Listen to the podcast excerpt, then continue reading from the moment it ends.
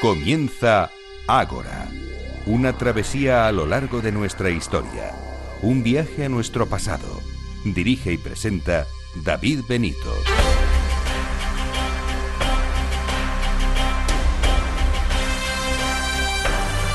Muy buenas noches y bienvenidos a Ágora, la cita de Capital Radio con la historia. Puertas de la primavera, pero eso sí, con frío, mucho frío, celebramos una nueva asamblea, la número 230, y en ella abordaremos los siguientes asuntos. En primer lugar, vamos a retroceder muchos años. Nos iremos hasta la prehistoria. Recientemente se han publicado em, eh, unos artículos, una investigación que hace mover los pilares de la prehistoria, al menos de lo que conocíamos hasta ahora. Dicha investigación adjudica algunas representaciones artísticas a los neandertales. Esto significaría que debemos cambiar el concepto que tenemos sobre el simbolismo y la, entre comillas, inteligencia únicamente hasta ahora atribuida al Homo sapiens. En un estudio eh, que desde luego que dará mucho que hablar y que tenemos aquí eh, vamos a tener a su responsable, a Joao Silao. Será la primera parte del programa. Después vamos a cambiar completamente de asunto y de época. Nos vamos hasta la Primera Guerra Mundial, un momento decisivo ya que las medidas tomadas marcaron profundamente la configuración del mundo contemporáneo. Estará con nosotros Javier Veramendi, director de Espertaferro Historia Contemporánea, para hablar de Kaiserlag, año 1918. Y en tercer lugar, eh, haremos un poco de detectives, les hablaremos de criptografía, los diferentes sistemas que se han utilizado a lo largo de la historia. Abordaremos este asunto con un viejo conocido de Ágora, es el historiador Carlos Taranilla. Y como cada semana, Manuel Campos, en Meta Historia, nos acercará la agenda y las novedades.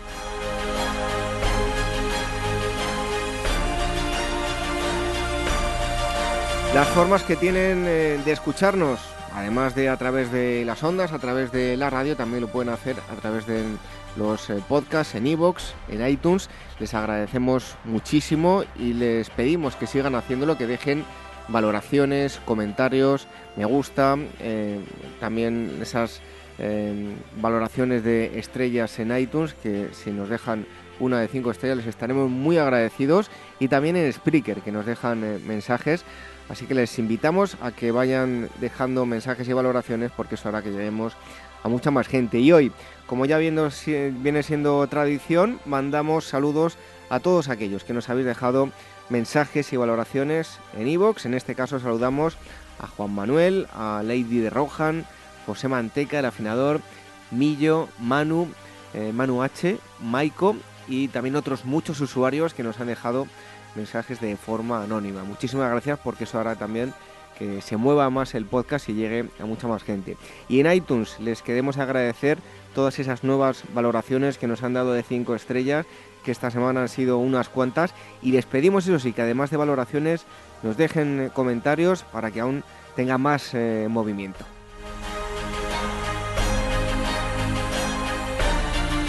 Para contactar con nosotros lo pueden hacer a través del email, eh, dos direcciones, contacto arroba agorahistoria.com y agora arroba capitalradio.es. También a través de las redes sociales, el Twitter que es arroba agorahistoria facebook.com barra Historia Programa y telegram.me barra Historia Radio. Como siempre, en los controles Alberto Coca y de selección musical Daniel Núñez. Recibo los saludos de David Benito. ¡Comenzamos!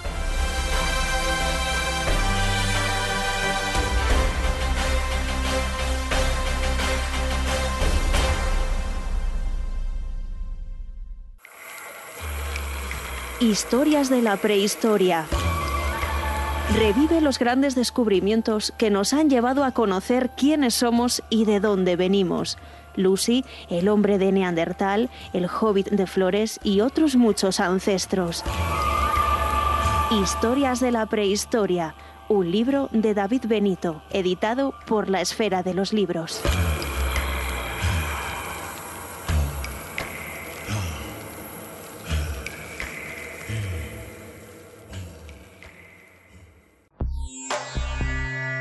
Inmortaliza tu propia historia y no pierdas tus recuerdos. DBO Estudio de Fotografía, reportajes de todo tipo, moda, book para actores y modelos, premamá, recién nacidos, fotografía familiar, infantil y eventos sociales. Tus fotos en dboestudio.com. Sigue con Despertaferro la nueva serie de números especiales dedicado a la Armada Española a lo largo de su historia. En este primer volumen, el Mediterráneo en el siglo XVI. Las aguas que presenciaron la memorable batalla de Lepanto se convirtieron en escenario de un pulso titánico entre las naves del Imperio Otomano y de la monarquía hispánica. A la venta en librerías, kioscos, tiendas especializadas y despertaferro-ediciones.com.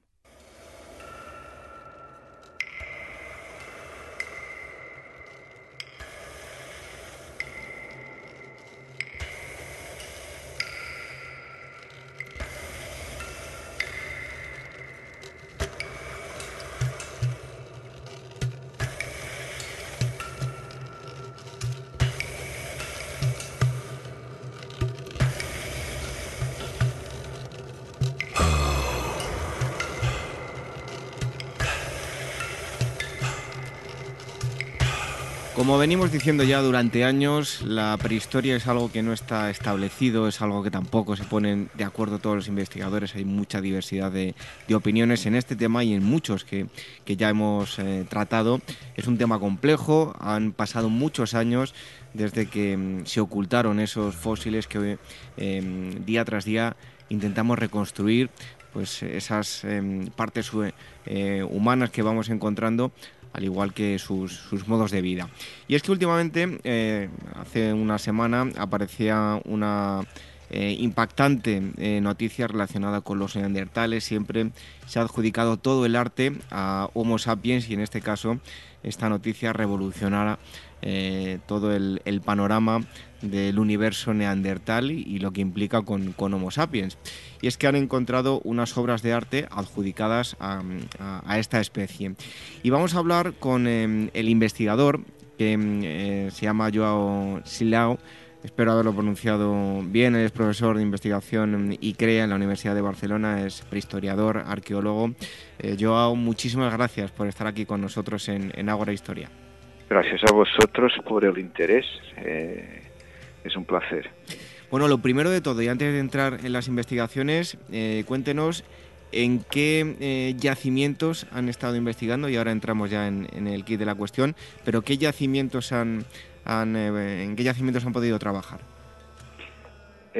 bueno, nosotros este, los resultados que se han presentado la semana pasada son parte eh, de un proyecto que lleva 10 años ya eh, y que consiste en aplicar el método de, datación por, la serie del uranio eh, a costras de calcita que están por encima o por debajo de pintura en, las cuevas del suroeste de Europa, con el objetivo de obtener una cronología más precisa bueno, de los orígenes y de las secuencias eh, de cambio que hubo en, a lo largo de la época paleolítica en, los estilos, en, el tipo de motivos que se representaba, etc. Em, y, durante estos 10 años eh, hemos muestreado en cuatro países, eh, Portugal, España, Francia e Italia. Hemos muestreado más de 250 paneles obtenido entre pues casi un millar de muestras eh, y eh, estas que se publican la semana pasada son aquellas que han dado resultados para una parte de nuestra de nuestra investigación que, que es la que concierne al origen lo más antiguo no y, son resultados que se han obtenido para tres cuevas eh, de las 25 o 26 en que hemos trabajado en total hasta el momento. Esas cuevas son eh, em, eh, La Pasiega en, el Cantábrico, eh, Maltravieso en Extremadura y Ardales en Andalucía.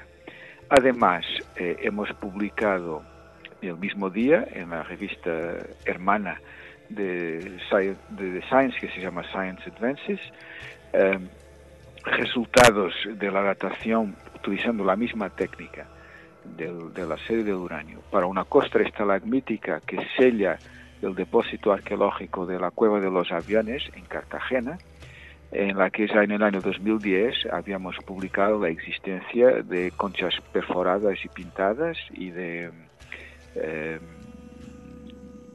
restos de pigmentos eh, eh, fabricados con una mezcla compleja de, materiales que nos indican que estas capacidades de manipulación de pigmentos y de, transmisión de, información sobre las personas a través de la ornamentación del cuerpo pues están, están en, el sur de la península ibérica documentadas desde hace entre 115 y 120 eh, mil años. Las cuevas, las fechas para las cuevas, eh, estas tres cuevas, eh, ponen el arte, mm, los inicios del arte parietal bajo forma de manos en negativo, de signos geométricos, de espeleotemas pintados, hace más de 65 mil años los datos de Cueva de los Aviones nos están diciendo que esto puede ser incluso bastante más antiguo, puesto que las edades que hemos obtenido para el arte parietal son eh, edades mínimas, ¿no? Es, es, la edad de la calcita que está por encima de las pinturas y no sabemos, mm, no tenemos forma de calcular con precisión cuánto tiempo ha pasado de entre la ejecución de la pintura y su recubrimiento por, por estas formaciones de, calcita. Eh, yo, eh, ahora abordaremos el tema de la investigación, pero hasta la aparición de estos datos, lo establecido, eh, lo que mm, prácticamente todos eh, los investigadores aceptaban es que el arte eh, era una adjudicación a, Homo sapiens, Neandertal no lo podía realizar, eh, si cabe se hablaba de una imitación de Neandertal, pero bueno, hasta la aparición de estos datos ese es el pensamiento, ¿no? Sí, eh, creo que lo, lo que hay, hay dos hay, hay muchas formas hay varias formas diferentes de, mirar estos datos. Se puede decir eh, mira al final eh, esta esa otra especie que eran los neandertales también hacía arte. O se puede concluir al revés y yo me decantaría por esta segunda opción que los neandertales también eran homo sapiens es decir, sigue siendo cierto que el arte, eh, la comunicación a través de símbolos eh, eh, como, lo que vemos en el arte parietal o, lo que es el mismo lenguaje, ¿no? el lenguaje que tenemos los humanos, pues es un atributo de los neandertales y por lo tanto, por definición, porque eso es lo que define al Homo sapiens, tal como como lo, planteó Linneo en el siglo XVIII, eh, ellos también eran, Homo sapiens, diferentes de las poblaciones actuales, eh, algo diferentes de sus contemporáneos africanos, pero son diferencias, digamos, raciales, no de, no de, especie. Eh, en el caso de los neandertales hay investigadores que consideran que, que son dos especies completamente diferentes porque hay unas diferencias eh, anatómicas eh, bastante claras, ¿no? En ese sentido, em, ¿usted piensa que no debería diferenciarse entre una especie y otra? Sí, yo pienso que no, porque la, el, el, criterio en base al cual se creó el concepto de los neandertales como una especie distinta no es un criterio anatómico, es un criterio cognitivo. La definición de, de Homo neanderthalensis se da en el, en el año 1864 por un naturalista irlandés llamado William King, en la cual él utiliza la, digamos, la diferencia a nivel de eh, morfología craneal, de aspectos de, digamos, de, la curvatura de la, de la caja craneana, para inferir aquello que para él era el criterio que determinaba eh, que se trataba de una especie diferente. Y la, la inferencia es eh, eh, eh, con este tipo de, morfología vemos que están em, son más primitivos que incluso los más primitivos humanos que conocemos y daba toda una definición de tinte muy racista como era propio de la época diciendo lo más primitivo que se puede ser y todavía ser humano es como los isleños de las islas Andamán. Eh, y estos están ya en la, digamos, son, son lo más, digamos, en la, en una escala tan baja eh, que, casi les podemos llamar de brutos, ¿no? Eh, tontos, en fin, gente sin inteligencia. Eh, pues los neandertales, pero a pesar de todo, a pesar de todo, cuando miramos su caja craneal, ¿no? su morfología, pues mm, entran dentro del rango de variación de la, de, la, de la humanidad, del resto de la humanidad. Los neandertales salen fuera, por lo tanto, tenían que ser más primitivos aún y no se puede ser más primitivo que un, isleño de las Islas Andamán y todavía ser humano. Por lo tanto, son una especie distinta. Este es el razonamiento que, que, que, está, que subyace a todo concepto de los neandertales como especie distinta. Es un razonamiento que en el siglo XIX se puede entender porque la, al, al, al descubrirse, en fin, la, al establecerse, aceptarse el concepto de, la, de, evolución y de, que los humanos también estaban sometidos a las leyes de la evolución, eh, eh, eso se hizo en un marco intelectual, un marco cultural en el, que, evolución era entendido como sinónimo de progreso y por lo tanto antepasado, ancestro, eh, fósil igual a primitivo, ¿no? Y incluso dentro de la, antropología o la etnología del siglo XIX jerarquizaba a las diferentes razas humanas actuales en función de sus capacidades cognitivas también, ¿no? Entonces estaban los ingleses por encima de todo, los mediterráneos un poco más abajo y pues los africanos y los pueblos de los trópicos pues eran como los isleños de las islas Andaman que utilizados en la definición de William King pues lo, más bajo que se puede ser sin dejar de ser humano, ¿no? Em, y, pero, en fin, eh, si hay cosa que, que pasa en la ciencia es que las, las ideas evolúen, los datos empíricos fuerzan cambios y hay, y hay, si hay cosa que hoy sabemos con toda eh, certidumbre es que no se pueden hacer inferencias sobre la inteligencia o la cognición de las personas en base a la morfología externa de, la caja craneana, del, del, del, cráneo. ¿no? Eh, eso se hacía en el siglo XIX, había una disciplina que se llamaba frenología. ¿no? El concepto de que según las, las los relieves em, de que se puede, digamos, determinar, estudiar la, psicología, las emociones, la inteligencia de una persona eh, eh, en función de la forma eh, de, de, de, fin, de, su, de su cráneo. Em, este concepto de los neandertales como, como, como cognitivamente inferiores y por lo tanto una especie distinta es, es, es frenología, no es ciencia. Es decir, es una cosa que en el siglo XIX se podía aceptar, que yo puedo entender que se haya mantenido por inercia o por, por, por eh, hasta que datos fehacientes no existieran para, para, para demostrar pues, una capacidad cognitiva y de, inteligencia eh, en los neandertales idéntica a de los eh, a de la humanidad en general pero en los últimos 20 30 años se han venido acumulando los datos arqueológicos sobre tecnología, sobre eh, eh, subsistencia, eh, enterramiento de los muertos, uso de colgantes, uso de mm, plumas de pájaros de, grandes rapiñas como adorno. Y ahora incluso el arte, la representación de, signos de significado complejo en, la oscuridad más profunda de las cuevas. Es decir, esto es solo, digamos que es el último el último clavo, a mi juicio, es el último clavo en el cajón de ese concepto del neandertal como, como cognitivamente distinto e, inferior. Eh, y si dejamos eso, deja de haber motivo para llamarlos especies diferentes.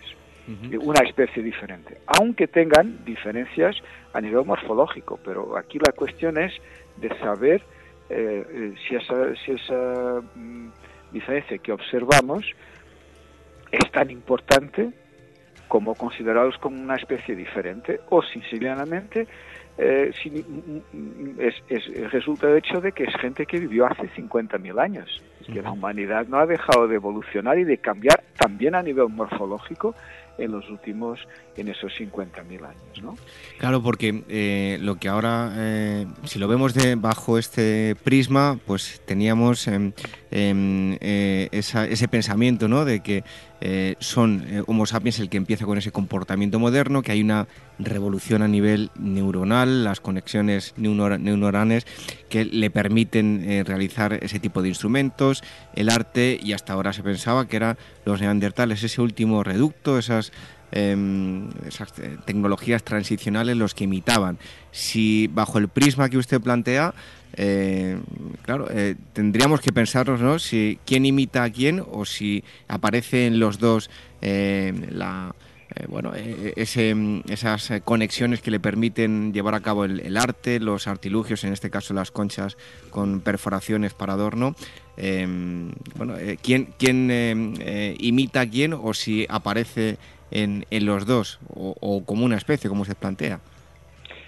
Bueno, yo creo que lo más lógico es, es, en esta situación eh, concluir que las, las digamos que todos los aspectos de eh, mecánica biológica, es decir, de organización del cerebro, em, ya estaban en, desde mucho antes porque creo que es más o menos eh, fácil de comprender, ¿no? Que la, eh, que la capacidad eh, para hacer algo tiene que preexistir la manifestación de esa capacidad, ¿no? Entonces, si nosotros vemos que hace 100, 100 120 mil años se están haciendo estas cosas, eso quiere decir que la capacidad del cerebro que, que, las hace posibles tiene que ya existir antes de hace 120.000 años. Y, los y, para y, y, la transformación, es decir, de, un, de un cerebro de un antepasado remoto como, parecido, que podemos presumir eh, de forma razonable que hubiera sido parecido al chimpancé, ¿no? Por lo menos en, tamaño del cerebro y, organización, y su organización interna, como vemos en algunos de los primeros australopitecos de hace 3, 4, 5 millones de años. La transformación de eso en un cerebro como el cerebro humano es un proceso muy lento. Eso va por las leyes de la selección natural y no son cosas que pueden eh, pasar en, en miles o decenas de miles de años eso requiere mucho tiempo.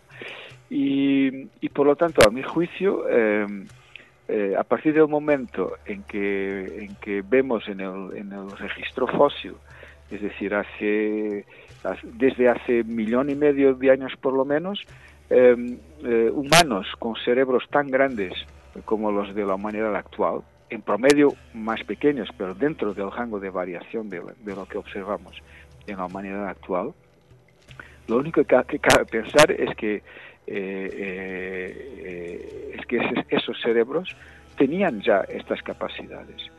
Otra cosa es que las veamos manifestadas en,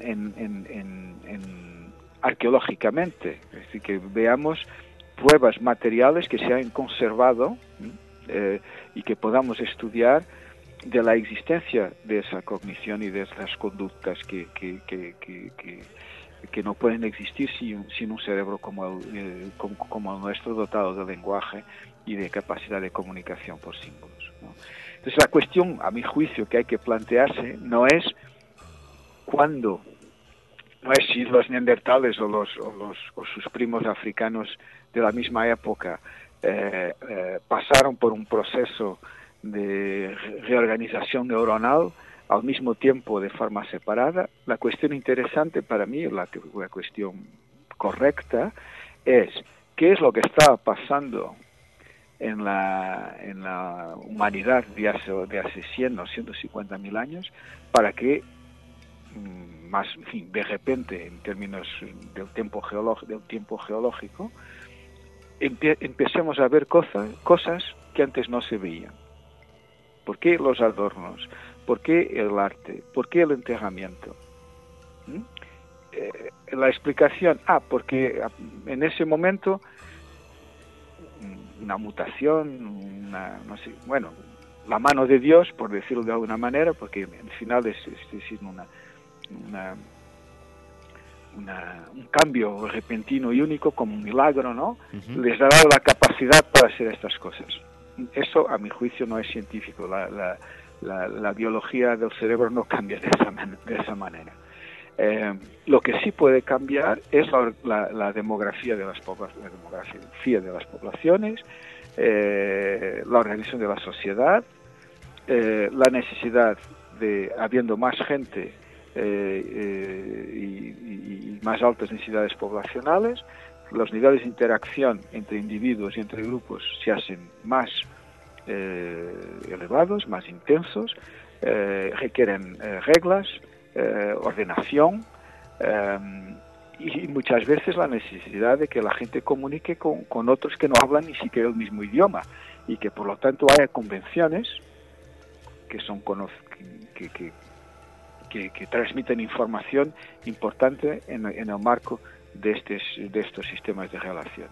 Y esas convenciones pueden ser el colgante que yo uso y me dice que soy eh, mujer eh, disponible para casarme o que ya tengo hijos, o soy mujer que ya tiene hijos, o si me pinto la cara de una manera para decir, para decir pertenezco a esta tribu y no a aquella otra, o que en las cuevas o en los abrigos en que habito pinto unas señales que dicen al, visitante, al que viene ahí cuando yo no estoy, ojo que esto es, aquí vivo, vivo yo y mi familia, si quieres venir aquí tienes que pedirme permiso. Eh, eso es lo que llamamos arte, son como los señales de tráfico que vemos en las carreteras en la mayor parte de los casos. Eh, o entonces son eh, eh, mnemónicas que como observamos en las sociedades tradicionales, que no tienen escrita, ¿no?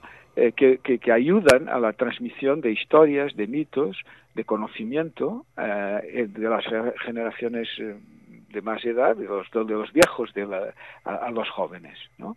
Eh, son son, son, son eh, grafismos que contienen información que tiene que ser transmitida y no, no, es arte en el sentido en que en que, que, nosotros le damos a, a, la palabra no es comunicación por por símbolos que puede tener muchas funciones y, y que en realidad pues sobre su contenido sustancial apenas podemos especular porque nunca está perdido para siempre, porque esta gente no dejó el registro escrito de lo que eso hubiera podido significar y ya no podemos hablar con ellos, ¿no? Y ya para terminar, em, eh, hasta ahora, eh, claro, eh, existe la, la, la, polémica, desaparición de los neandertales por el uso de una tecnología que no se adaptaba también al medio, que les hizo pues retroceder y hacinarse en determinados puntos, como en la península ibérica, en el, en el sur. Em, bajo este prisma, nuevamente, ¿cómo debemos ver esa llamada desaparición de los neandertales? Hombre, si hay cosa que también quedó claro últimamente es que no han desaparecido. Usted lleva un 2 o 4% de, de genes neandertales en su cuerpo, como yo, como todos los europeos. Eh, lo que lo que pasó hace pues unos entre 40 y 50 mil años es que eh, hubo, hubo, un, hubo, digamos, una expansión de poblaciones, tanto en Europa como, como en África, y resultó que dos reservorios poblacionales que hasta entonces habían evolucionado de forma más o menos independiente y separada, y por eso los neandertales desarrollaron características morfológicas, raciales propias, distintas, eh, eh, pues pasan a funcionar como un solo reservorio, es decir, en, las zonas de contacto y de frontera hay un, eh, empieza a haber flujo genético muy intenso, las poblaciones se mezclan y cuando eso pasa, si añadimos pues todas las oscilaciones climáticas que, han creado zonas de, de desierto donde antes se podía habitar y que cuando vuelven a cambiar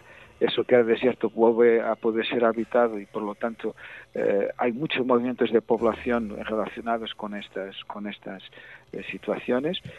Eh, el, resultado final inevitablemente tendría que ser que la población más pequeña periférica queda absorbida por la en términos digamos de características eh, de la población que desciende de las mezclas queda absorbida y, por, la, por la más numerosa. Y yo creo que basta esta, este razonamiento, es decir, si uno mezcla 100 litros de tinta eh, blanca con un litro de tinta negra, lo que obtiene es 101 litros de tinta blanca, ¿no?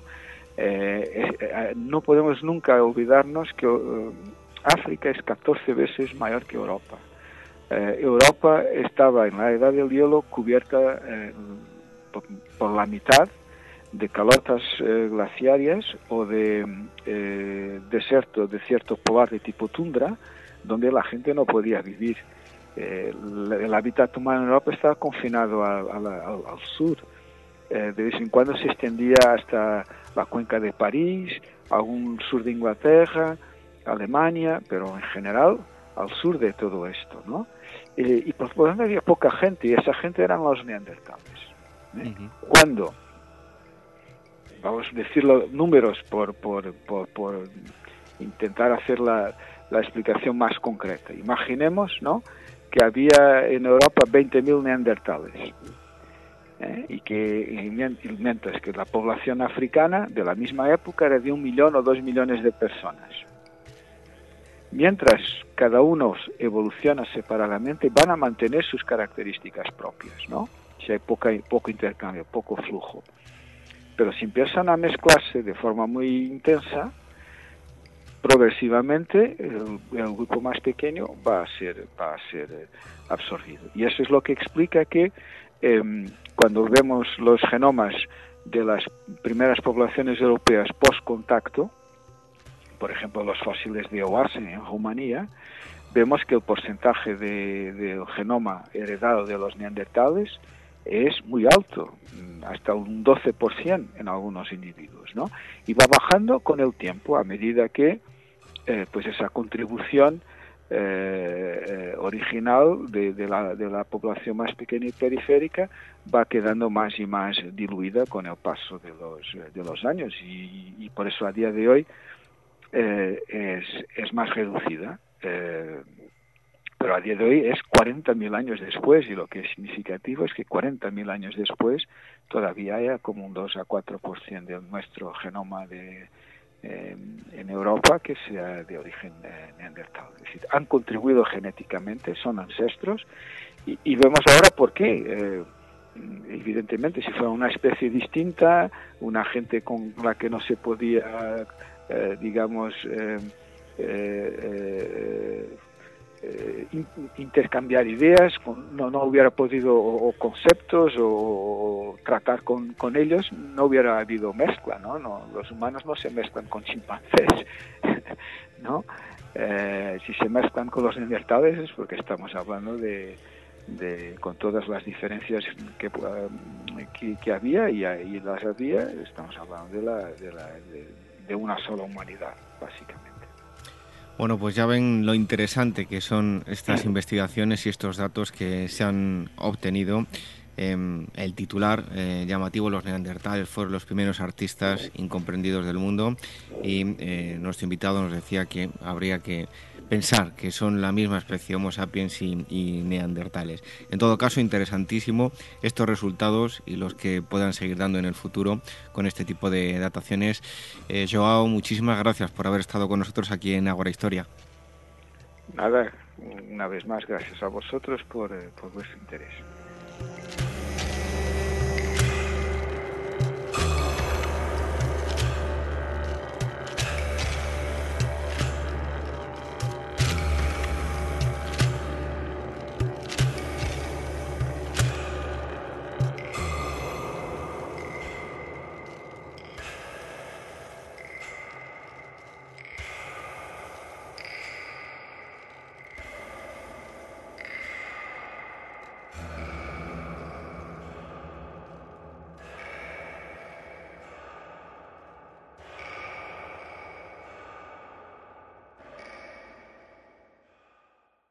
Fue sobre el suelo etrusco que la semilla de la cultura, después de un largo sueño durante el invierno de las barbaries, rebrotó, sonriendo al espíritu humano como una primavera. Con estas palabras del diplomático y explorador del siglo XIX George Dennis, considerado el padre de la etruscología, Pausanias Viajes Arqueológicos y Culturales nos propone un itinerario del 18 al 24 de junio para sumergirnos en el apasionante mundo del antiguo pueblo etrusco, buscando sus huellas materiales e inmateriales. Un viaje diferente, conocer en detalle los rasgos arqueológicos e históricos de una de las civilizaciones más extraordinarias del mundo antiguo. Para más información y reservas en info@pausanias.com o llamando al teléfono 91 355 5522, también en pausanias.com. ¿Eres actor o modelo y necesitas un book profesional o simplemente quieres tener unas fotos de estudio? En DBO Estudio de Fotografía hacen tus sesiones a medida. Toda la información en dboestudio.com.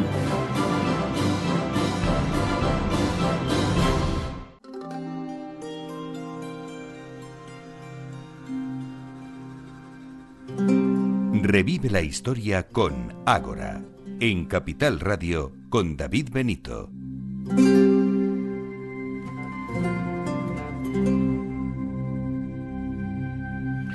En la última intervención que mm, tuvimos con nuestro invitado de hoy ya nos avanzó que hoy nos íbamos a ir hasta la Primera Guerra Mundial y es que em, hoy está con nosotros Javier Beramendi, es director de Despertaferro Contemporánea. Ya sabéis que tenéis todos en los kioscos, si queréis el número 26, que em, eh, trata sobre em, Kaiserslag, 1918, un momento eh, crítico, ahora veremos eh, por qué, que va a configurar el, pues, el mundo contemporáneo de alguna forma y que nos lleva precisamente a eso que decíamos, a la Primera Guerra Mundial. Eh, Javier, muchísimas gracias por estar un día más aquí con nosotros. Pues como digo siempre, gracias a vosotros por invitarme y dejarme un micrófono un rato. bueno, hoy vamos a hablar de eh, una de las eh, batallas que tuvieron lugar en la Primera Guerra Mundial. Como siempre, ponnos en situación, introducenos al momento histórico en el que tiene lugar la, la batalla y bueno, en qué momento nos encontramos de la Primera Guerra Mundial pues nos encontramos en un momento en que se está produciendo una especie de carrera, ¿no? Si recordamos aquel programa que hicimos sobre la Revolución Rusa, pues eh, los rusos acaban de retirarse de la guerra, eh, a los alemanes pues les sobran un montón de soldados en el, en el frente del este y entonces parece que podría ser su momento para concentrarlos en el frente occidental, en Francia más concretamente, y derrotar a los aliados occidentales. Y además lo tienen que hacer deprisa porque vienen los americanos.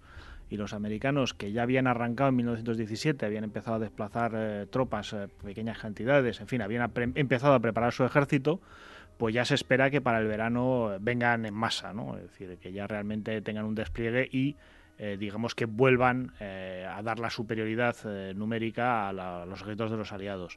Entonces realmente pues tienen esta pequeña ventana de oportunidad y es cuando pues preparan esta serie de ofensivas de la Kaiserslacht para tratar de derrotar primero a los británicos y esperan que con los británicos fuera de combate pues los franceses tengan poco que decir.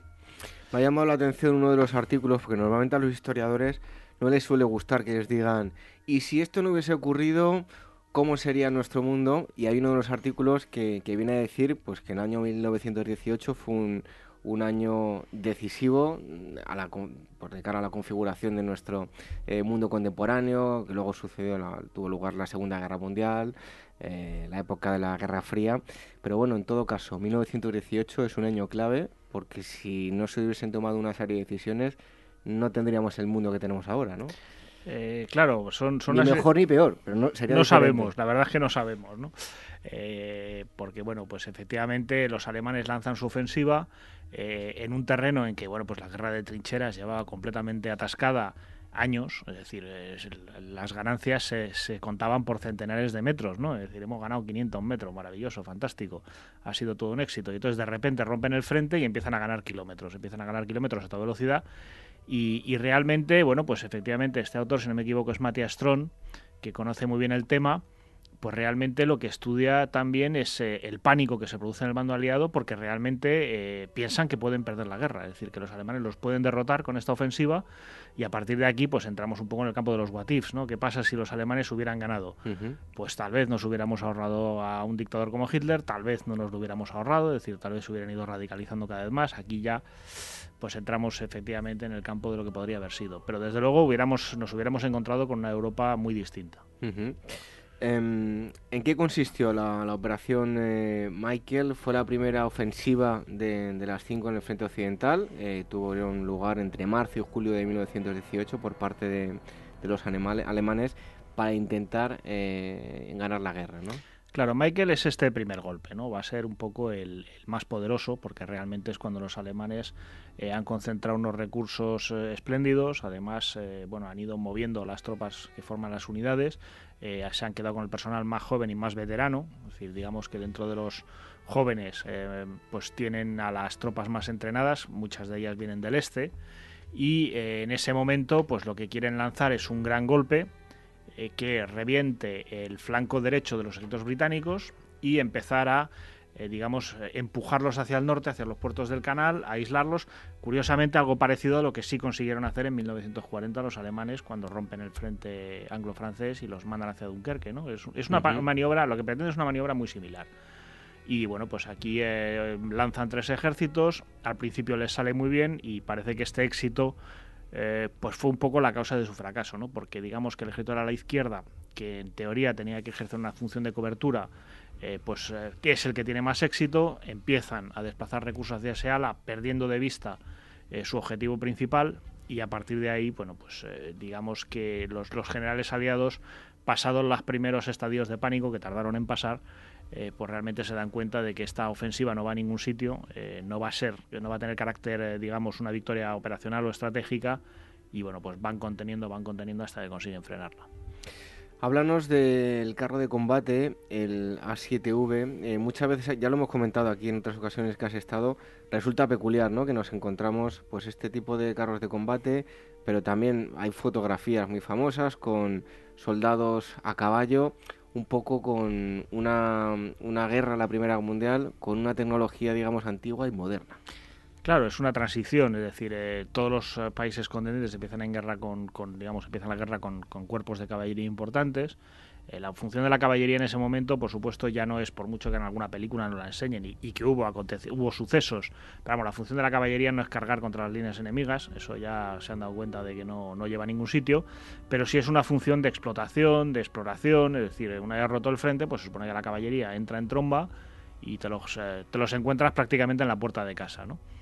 Eh, a partir de ahí, bueno, pues esto tampoco funciona porque el frente, como ya sabemos, no se rompe, más bien se estanca y eh, ambos, ambos bandos empiezan a buscar una forma de romper ese bloqueo de las trincheras.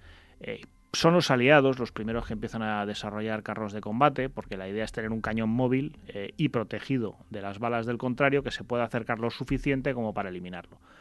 Eh, y bueno, pues los alemanes un poco a rebufo, eh, cuando se dan cuenta de la efectividad o del, daño que pueden causar estos eh, leviatanes, pues empiezan a fabricar los suyos propios, entre otros el A7V. Pues el A7V es un mamotreto que lleva a bordo a 18 personas, está armado con seis ametralladoras, tiene un cañón frontal.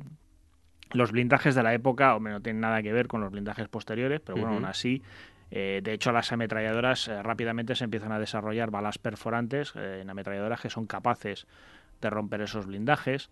Es decir, hay un, digamos, eh, un progreso eh, muy, muy equiparado, ¿no?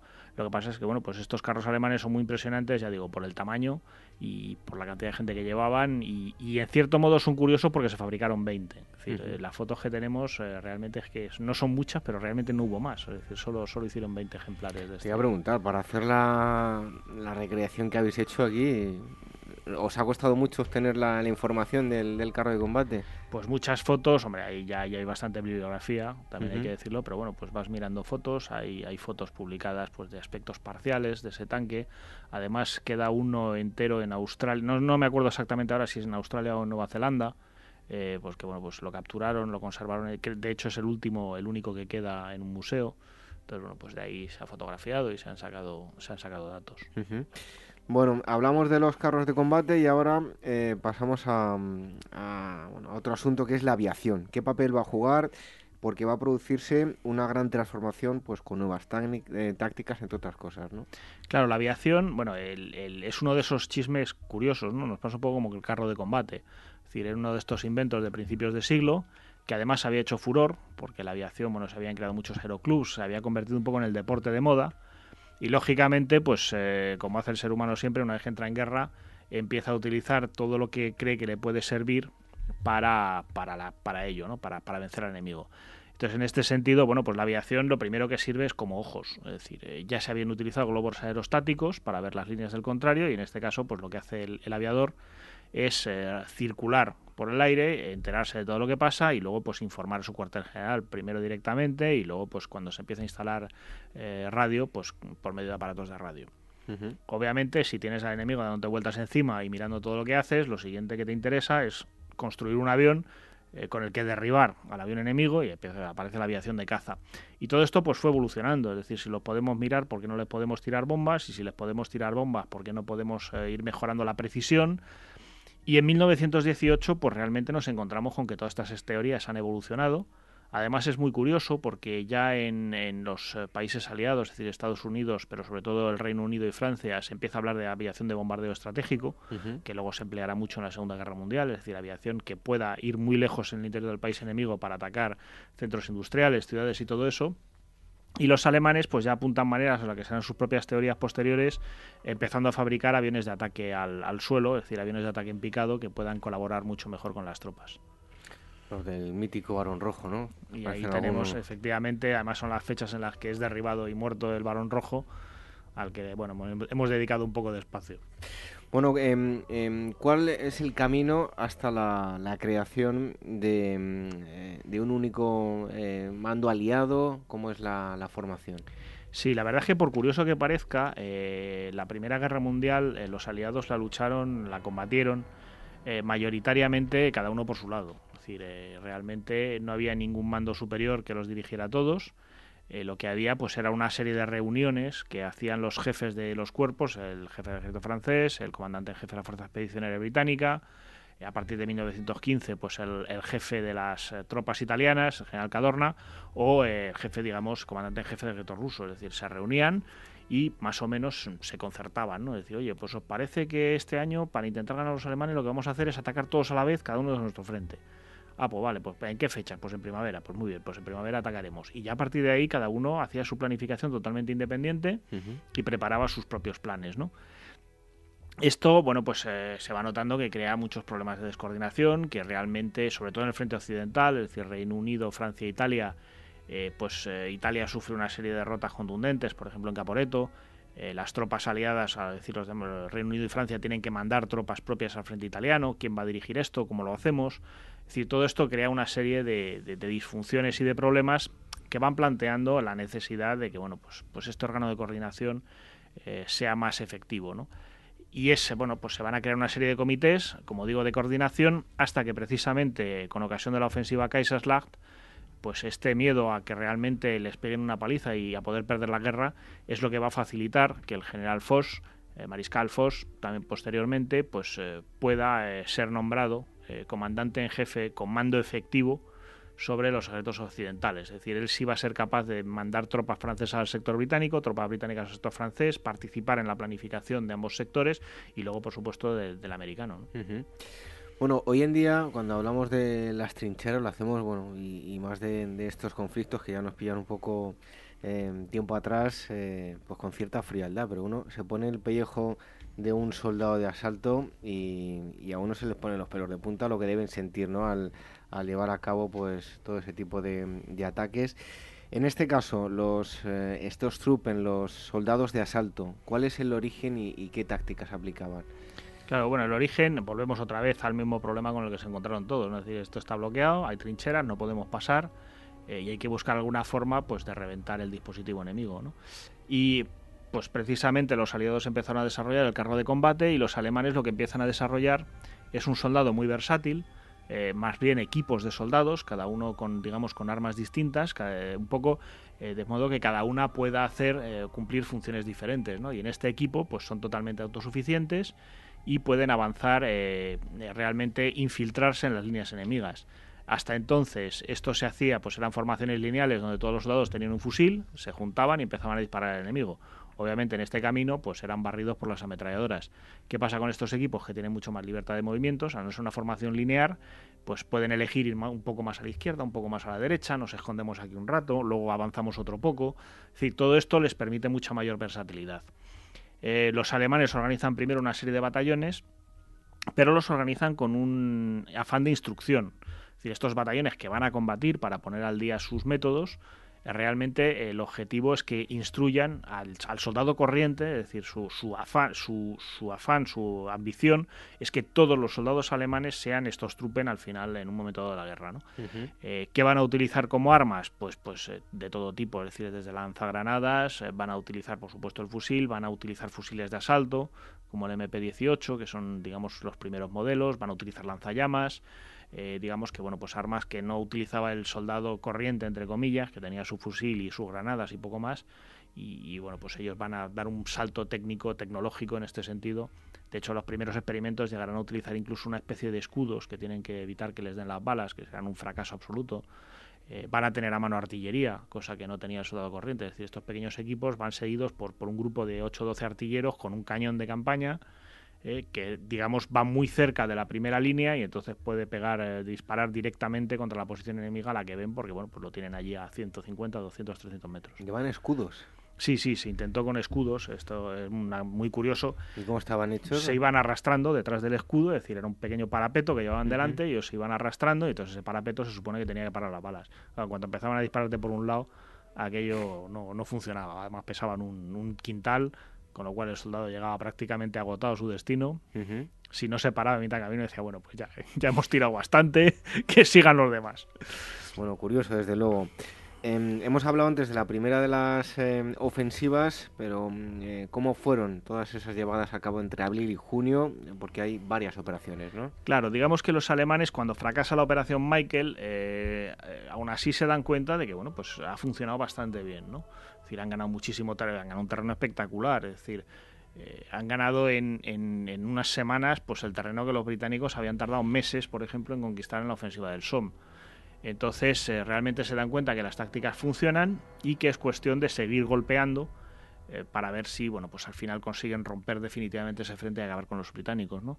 La siguiente ofensiva va a ser en el Lys, en, Flandes, que también pues va a conseguir ciertos éxitos, pero ya un poco menos, porque realmente bueno pues en el otro lado también van evaluando lo que ha sucedido y van buscando formas. Y luego habrá eh, una serie de ofensivas en el, en el sector francés, Blucher York, por ejemplo, donde bueno, pues van a avanzar un buen trecho hacia París eh, y digamos pues, pues ofensivas sobre, sobre Lesne, en fin, toda esta serie de, ataques que al final, pues en la última es Marmeschutz Reims, Rems, que es digamos, está apenas ganar a terreno, ¿no? En ese momento, pues eh, en este caso contra los franceses, pues las tropas aliadas habrán aprendido cómo contener estas tácticas de infiltración, sobre todo a, base de usar artillería de forma masiva, es decir, pones a los cañones disparando de forma continua, de tal modo que por mucho que intenten infiltrarse, cada uno busca cada tantos segundos y no tienes nada que hacer. ¿no? Bueno, eh, también dedicáis un apartado, hablaba yo que se, hablamos de, con cierta frialdad de, de, estas operaciones, pero dedicáis un apartado que es todo lo contrario, ¿no? De testimonios. ¿Qué destacaría de estos testimonios? Que además hay una foto que a mí me parece súper impactante. Sí, ahí hemos tirado un poco por el lado morboso, pero realmente pues es, la realidad de la guerra de trinchera. Es decir, los muertos están ahí. Yo creo que hablar de guerra sin, sin realizar, sin darnos cuenta de que la guerra pues mata, es un poco ilusorio, ¿no? Es decir, no, no estaría del todo correcto. Y efectivamente, pues los testimonios, hombre, los testimonios siempre son lo que son, ¿no? Porque son cartas de soldados, eh, en general muy entusiastas, porque claro, la censura de la época tampoco permitía que un soldado mandara una carta a casa diciendo me quiero ir con mi mamá.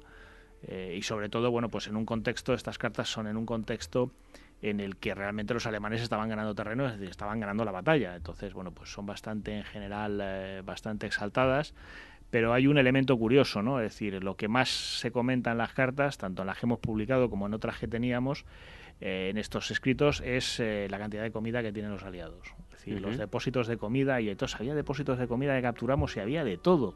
Había carne, había ropa, había bebida. Entonces, mm, de hecho, una de las causas que, de las que se habla incluso en el propio Estado Mayor General, General Alemán de fracaso de la ofensiva porque los soldados se paran a saquear los depósitos de comida de los aliados, porque claro, se ve que en sus líneas pues aquello no, no era demasiado estupendo. Y claro, cuando ven aquello se les ponen los ojos cuadrados y dicen, voy a seguir pegando tiros adelante. Y dice, yo lo que quiero es ponerme morado. ¿no? Y efectivamente, pues incluso oficiales eh, que dicen, bueno, pues ya hemos acabado, yo me, digamos que mi, mi parte ya la he cumplido y ahora me voy a retirar a, a la zona de concentración y de paso pasaremos por tal o cual sitio. Uno llega incluso a hablar de que han capturado una vaca lechera y que por la mañana pues desayunará leche obtenida de su vaca recién capturada. Es decir, parece que bueno pues es uno de los temas recurrentes el de la comida. Oye, es que es algo muy importante. Yo recuerdo a mi padre me cuenta que tuvo que ir a hacer unas operaciones y les daban unas latitas, te hablo de no hace tanto tiempo, pues si nos vamos a 1918, pues había que vivir el momento. ¿eh? Bueno, parece que en el caso británico no tanto. En ese caso no, no había tanta complicación. Bueno, si queréis ampliar toda esta información, vais a encontrar, eh, lo vais a encontrar en el número 26 de Despertaferro Contemporánea, en Kaiserslag 1918. Hoy hemos estado hablando aquí con el director de, de esta cabecera, con Javier Ramendi. Muchas gracias y hasta el próximo día. Pues nada, hasta el próximo día.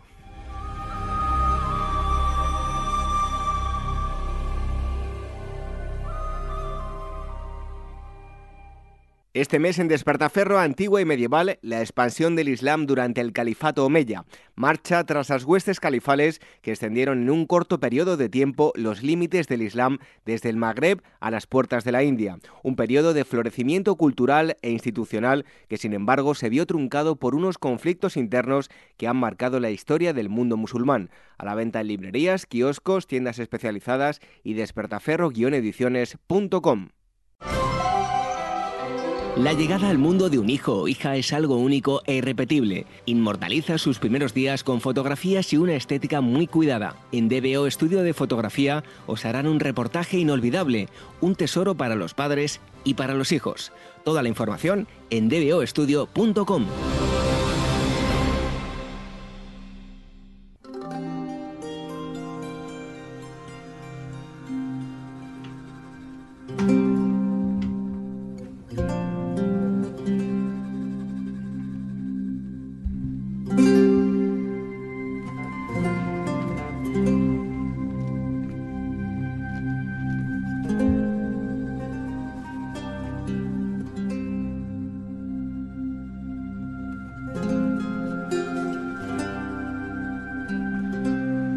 muchos de ustedes han visto el Código da Vinci y mm, en esa película, bueno, han leído el libro, pues de lo que trata es que hay que eh, averiguar una determinada palabra eh, que está um, codificada. Pues eh, los próximos minutos les vamos a hablar precisamente de eso, de los lenguajes secretos a lo largo de la historia de la criptografía. y para um, hablarnos de este asunto tenemos ya un viejo conocido de de Ágora Historia, que es Carlos Taranilla de la Varga. Él es licenciado en Historia del Arte por la Universidad de Oviedo y eh, acaba de publicar con eh, eh, Almuzara, Guadalmazán, un libro llamado así, Criptografía. Carlos, muchísimas gracias por estar aquí con nosotros en Ágora Historia. De nada, encantado. Buenas tardes. Mm, lo primero de todo es conocer exactamente qué es la, criptografía etimológicamente y, bueno, qué es lo que estudia. Bueno, la criptografía, como etimológicamente dice su, su raíz, procede del griego criptos, que significa oculto, y grafía, escritura.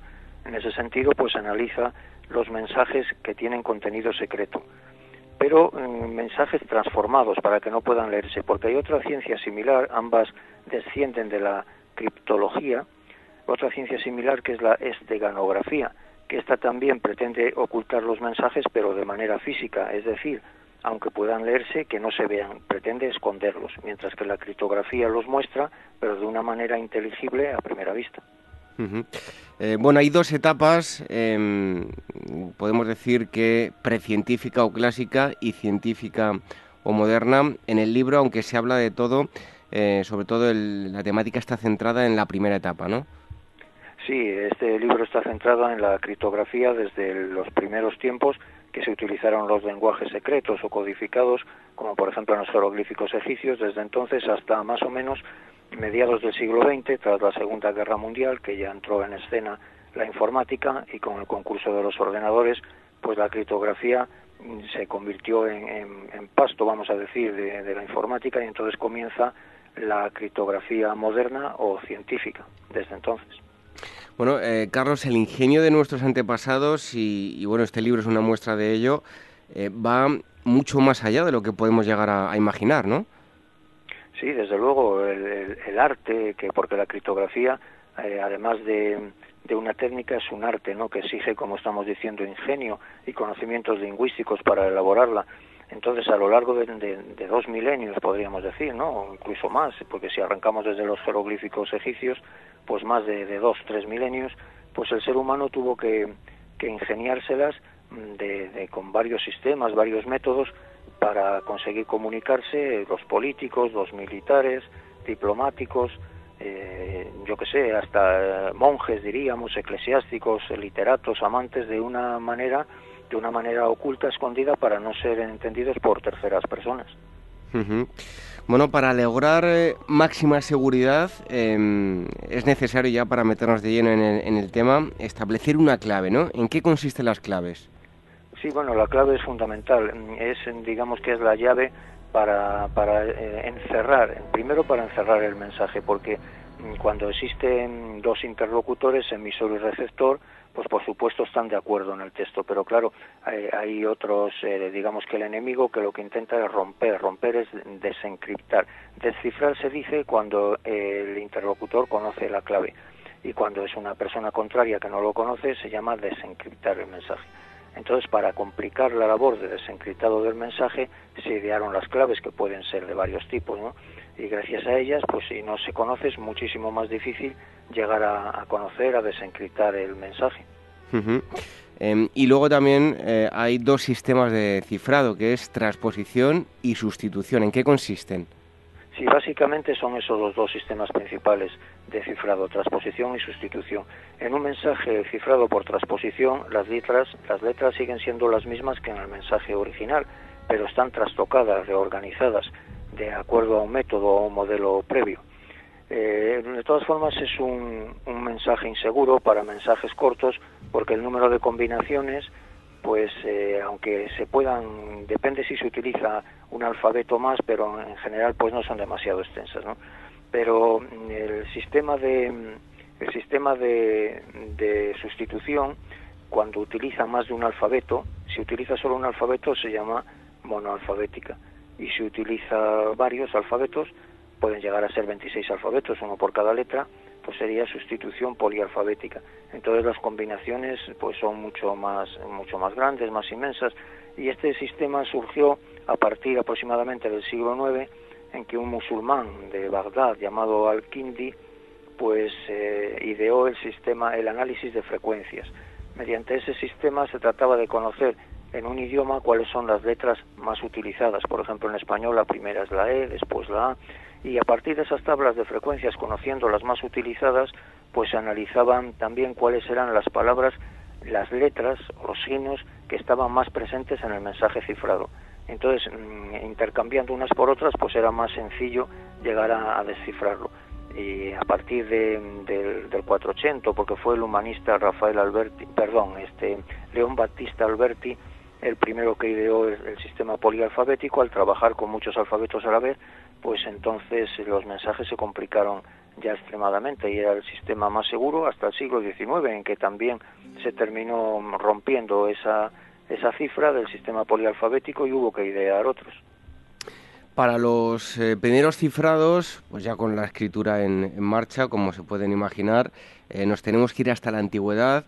Bueno, ¿y en dónde encontramos esos primeros cifrados? Sí, pues después del tema del lenguaje de códigos que decíamos en los jeroglíficos egipcios, que estaban preparados solo pues para iniciados, para las personas que conocían ese tipo de escritura, como las clases sacerdotales o los escribas, el primer ejemplo de, de, criptografía mm, llega, nos lleva hasta la Grecia clásica, mm, en concreto hacia la polis de Esparta, donde idearon un método rústico pero muy efectivo que se llamaba la escítala o escítalo se refiere a un, a un bastón de madera o a un pequeño tronco de madera en el cual se enrolla una tira de cuero en espiral y encima de esa tira se escribe el mensaje. Una vez que se desenrolla de la cítara, pues las letras quedan completamente desordenadas y no se pueden leer. Mm, con esa tira eh, a la cintura, el mensajero la llevaba hasta, hasta el receptor del mensaje y aunque le encontraran por el camino, pues no corría peligro porque las letras estaban desordenadas. El receptor para leerla tenía que volver a enrollarla en un escítalo de las mismas dimensiones y así conocía el mensaje. Eso en criptografía, en esteganografía también fue fue en Grecia los primeros ejemplos, escribir sobre una tablilla y cubrirlo con cera para ocultar el mensaje. Luego esa cera, el que recibía el mensaje, el receptor, eh, la calentaba. Por ejemplo, en el paso de las termópilas, los soplitas los sumergían en aquellas fuentes de aguas calientes que existían en las termópilas y una vez desaparecida la cera, deshecha la cera, pues podían leer el mensaje o incluso se llegó a utilizar otros métodos un poco más, no sé, un poco más burdos, como afeitar la cabeza a un esclavo, escribir encima del cuero cabelludo el texto, esperar que le creciera otra vez el pelo y enviarlo con el mensaje. En fin, eso ya en los primeros tiempos, ¿no? Pero en, el Imperio Romano también eh, bueno, en el imperio, incluso antes del imperio, Julio César utilizaba el método de transposición que era saltar siempre tres letras en el alfabeto. Por ejemplo, la A era la C, la B era la D y así sucesivamente. Es decir, que desde, desde, desde los primeros tiempos se utilizó la criptografía, aunque su época más bollante será el Renacimiento. Bueno, en la Edad Media, en el Corán nos vamos a encontrar con, con cifrados, ¿verdad? Sí, en la Edad Media pues podemos hablar de los cifrados de los de los monjes benedictinos que era muy simple no eh, decíamos en el libro rayando en lo infantil pues sustituían el método consistía en sustituir las vocales por signos de puntuación. Un punto dos puntos punto y coma pero el, texto seguía siendo el mismo. Entonces era muy fácil de, de, desencriptar de averiguar. Eh, otros sistemas como el de los masones o los templarios utilizaban dibujos por ejemplo los templarios utilizaban la cruz suya la cruz de ocho beatitudes y en cada uno de los brazos de la cruz como hacía un dibujo, pues ese dibujo eh, representaba la letra. Y, o los, los, los templarios, los masones también tenían tenían otro, otros sistemas parecidos que se trataba de incluir las, las letras dentro de una especie de anagrama, una especie de dibujos y luego enviar el mensaje únicamente con los dibujos seguidos. Claro, sin conocerlo pues era mucho mucho más difícil y al final de la Edad Media ya surgió eh, los sistemas, vamos a decir, modernos, entre comillas, de la, de la criptografía. Se ideó las, las tablas las tablas de alfabetos, que en realidad procedían de, de Romano Polibio, es el primer tablero que hizo en el siglo II, es el cuadrado de 25, de 25 celdas, 5 por 5, en el cual se incluye el alfabeto, y luego esas letras pues se enumeran por la fila en la que están, que las filas son las de arriba abajo, y por las columnas bueno, las filas, perdón, son las de izquierda a derecha y las columnas las de arriba abajo. Entonces tienen un número por fila y columna y cada letra se sustituye por el número que indica la fila y la columna o en ocasiones se pueden numerar, se pueden identificar las filas y las columnas en lugar de números con letras mayúsculas. Y de esa manera, pues eh, era una, una forma de cifrar todavía monoalfabética. Entonces el abad Tritemio, que, que es ya de la edad de finales de la Edad Media, pues continuó trabajando con esa tabla y luego de ella surgirá a partir de, otros criptógrafos de la, del Renacimiento, el más conocido de ellos es Vigener, un francés Vigener, pues eh, surgirán partiendo del disco de Alberti que decíamos antes, surgirán los sistemas polialfabéticos que cada, cada letra del, del mensaje se cifra con un alfabeto diferente de acuerdo a una palabra clave. Se establece una palabra clave, pues no sé, digamos por ejemplo clave mismo y la primera letra del mensaje se cifra por el alfabeto de la C, la segunda letra del mensaje por el de la L y así sucesivamente. Y como solamente el emisor conoce la palabra clave, pues claro, conocer por descifrar, desencriptar el mensaje sin conocer la, palabra clave, hay que jugar con toda esa serie de alfabetos y entonces el desencriptado es muchísimo más difícil.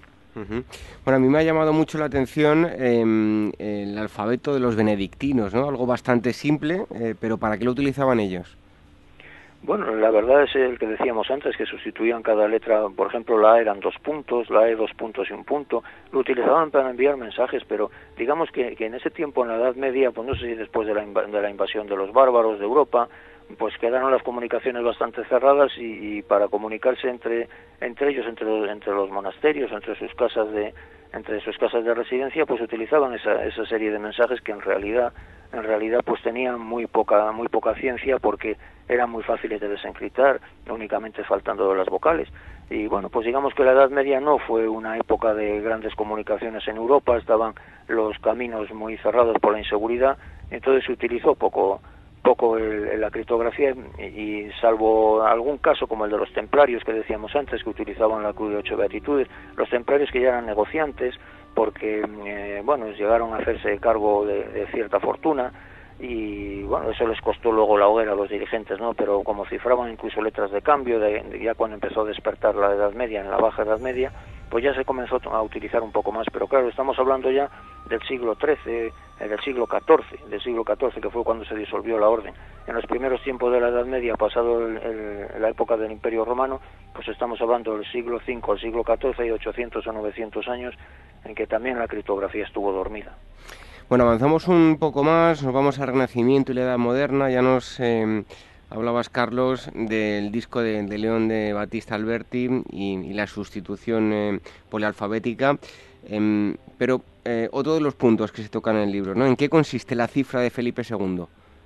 La cifra de Felipe II se ha puesto ahora un poco de la criptografía española con la noticia de que el CNI había desencriptado la cifra del gran capitán. Bueno, y ya digamos, aprovechando que no era la primera vez que se trabajaba con esa cifra, un, un hispanista inglés, hacia 1860, un tal Gustav, se pronuncia mal, Benjerhot, había trabajado ya con la cifra del gran capitán y había logrado desencriptar 198 símbolos. El CNI ahora es, mm, desencripta 88 símbolos más 237 códigos de letras. El mérito está en que el CNI no conocía ese trabajo del hispanista inglés. ¿Por qué? Pues porque mm, eh, los documentos que él había utilizado no fueron al Archivo General de Simancas, donde están todos, incluido la cifra de Felipe II, sino que quedaron en la Biblioteca Nacional y aunque algún otro erudito lo había trabajado con ellos, digamos que no trascendió. Entonces eran, le habían entregado en 2015 al CNI dos cartas procedentes de una exposición cuando se conmemoró el 500 aniversario de la muerte del gran capitán, los duques de Maqueda, que poseían 15 o 16 cartas, entregaron dos al CNI fechadas en 1502 y 1506, poco antes de la conquista de Nápoles, y ha estado este tiempo, desde, desde ese año, desde 2011, ha estado este tiempo trabajando con ellas y ahora nos da el resultado. Como la cifra de Felipe II se trata de un sistema de sustitución homofónica. Eso quiere decir que cada letra se puede sustituir por un signo entre varios. Eh, los signos pueden ser, eh, incluso hay dos a seis caracteres para cada uno, pueden ser triángulos, rayas, números. Por ejemplo, la, con eso con el fin de despistar el análisis de frecuencias que decíamos antes. Por ejemplo, el número 31 era la F de Felipe, o para nombrar al Papa se utilizaban las vocales UAE, turco era TA, capitán LUQ, pero bueno, que como son sistemas tan complejos, exigen la elaboración y son muy difíciles de memorizar. Y entonces exigen la elaboración de un código o una especie de diccionario o nomenclator donde se recojan todos ellos. Hay que imprimirlo eh, ya existía la imprenta, se había terminado de, inventar más o menos, ¿no? Cuando lo del Gran Capitán pues ya vaya 40 o 50 años funcionando, y si no manuscrito. Y el peligro es que esos códigos, diccionarios o nomenclator puedan caer en manos del enemigo, que es lo que ocurría muchas veces. Felipe II llegó a presentar una queja ante el Tribunal de la Inquisición porque François Viet, el criptoanalista de la corte rival francesa, le desencriptaba todos los mensajes y no se le ocurrió acusarle de otra cosa literalmente más de que estaba confabulado con el diablo en aquella España mística de, aquellos tiempos. Nada, lo que ocurría es que caían en su poder pues los, los códigos impresos que era necesario hacer para llevar a cabo para, esa cantidad de signos, de caracteres con los que se cifraba. Y luego existían costumbres a veces no sé si era culpa de los escribas, seguramente sí, de los que lo pasaban a los escribanos, o los amanuenses, costumbres como cifrar solo una parte de la carta, o reutilizar símbolos que la hacían vulnerable y además mm, en ocasiones algún texto lo dejaban sin, sin cifrar, quizá por las prisas o por la rapidez. Y bueno, digamos que la criptografía española no fue muy, muy bollante en, en aquella época. En este tema de códigos, el más importante fue la de la corte de Luis XIV, donde trabajaban los Rusiñol, padre, hijo y nieto, que llegaron a, elaborar la gran cifra, la gran cifra en francés, que permaneció indescifrable pues hasta el siglo XIX, para un sistema muy complejo de sustitución polialfabética y aunque dificultaba mucho la rapidez de las comunicaciones, ¿no? Porque claro, aunque se tengan las claves o la tabla para elaborar, pues hay que ir despacio para no, no confundirse y el nomenclator de ellos estaba compuesto por dos tomos tipo diccionario, con uno se cifraba, con otro se descifraba, y, pero solo había 587, no eran muchos, vamos, no, no son tantos, 587 símbolos diferentes. Entonces costó tiempo, medido en un par de siglos, descifrar descifrar esta la clave de, de los Rusiñol, con la cual se conoció el famoso el misterioso hombre de la máscara de hierro, que luego fue objeto de literatura en Dumas, pues no era ni el hermano gemelo de Luis XIV, el hombre de la máscara de hierro, ni siquiera llevaba máscara de hierro. Era una máscara de terciopelo negro con unas tiras de hierro en las, digamos, en las costuras. Y bueno, no era, no era ningún personaje de esos, era un general condenado por cobardía en el campo de batalla, al cual se le dejaba únicamente pasear una hora por las almenas del castillo y al cabo de 30 años de cautiverio pues terminó muriendo, pero en una ocasión desde el castillo es una anécdota curiosa que quizá a, los oyentes les, les guste oír, había lanzado una bandeja de plata por las almenas del castillo que tenía grabados unos signos que eran parte de la gran cifra de Rusiñol. Y ahí estaba su nombre, pero nadie lo encontró un campesino, le detuvieron, le torturaron, pero bueno, vieron que aquel hombre no sabía nada y se tardó dos siglos en descifrar. Y ahí es donde estaba el nombre del personaje del cautivo. Por eso la literatura pues le hizo hermano gemelo de Luis XIV y etcétera. Em, eh, cuéntenos la, la, historia de una carta que salvó una vida y está relacionada con el código de mm, Trevanison, creo que lo digo bien. De Trevanio. De Trevanio, sí, estando en la cárcel preso, pues recibió una carta de sus partidarios, ¿no? Pero una carta, claro, con técnicas de esteganografía escondida, ¿no? Y era un inglés, señor Trevanion, y entonces en la carta él se dio cuenta de que después de, cada signo de puntuación, la tercera letra posterior a cada signo de puntuación era la inicial de un mensaje secreto. Y el mensaje secreto en inglés, traducido al castellano, decía, el panel del extremo este de la capilla se desliza. Cuando captó el mensaje, pues pidió que le dejaran solo en la capilla para rezar, ¿no? en sus últimas horas, y cuando lo dejaron solo, pues acudió al panel este de la capilla y por ahí pudo escapar, escapándose por, por esa zona. Y transcribimos en el libro la carta y pues, señalamos en, negrita cada una de las, de las letras que componen ese mensaje que le salvó la vida, dándose cuenta, por eso, por eso el ingenio que tiene la, criptografía de que a veces donde menos se piensa, pues viene escondido un mensaje, como puede ocurrir, pues no sé, en una poesía, en que, que, cada, cada verso determinada letra de, de, cada verso pues pueda contener la inicial de, del mensaje secreto. Eso se, se, ha utilizado muchas veces a través de obras literarias para despistar. En lugar de componer un código nuevo, pues se utiliza pues, pues una obra ya famosa, cualquiera de ellas, el Quijote o lo que sea, una obra famosa y, y están de acuerdo interlocutor los dos interlocutores, emisor y receptor, sabiendo que en las páginas, las líneas y las letras se componen el mensaje. Bueno, citaba yo a Leonardo da Vinci y el código da Vinci eh, en la introducción de, esta entrevista. Em, ¿En, qué consiste la escritura especular de Leonardo da Vinci?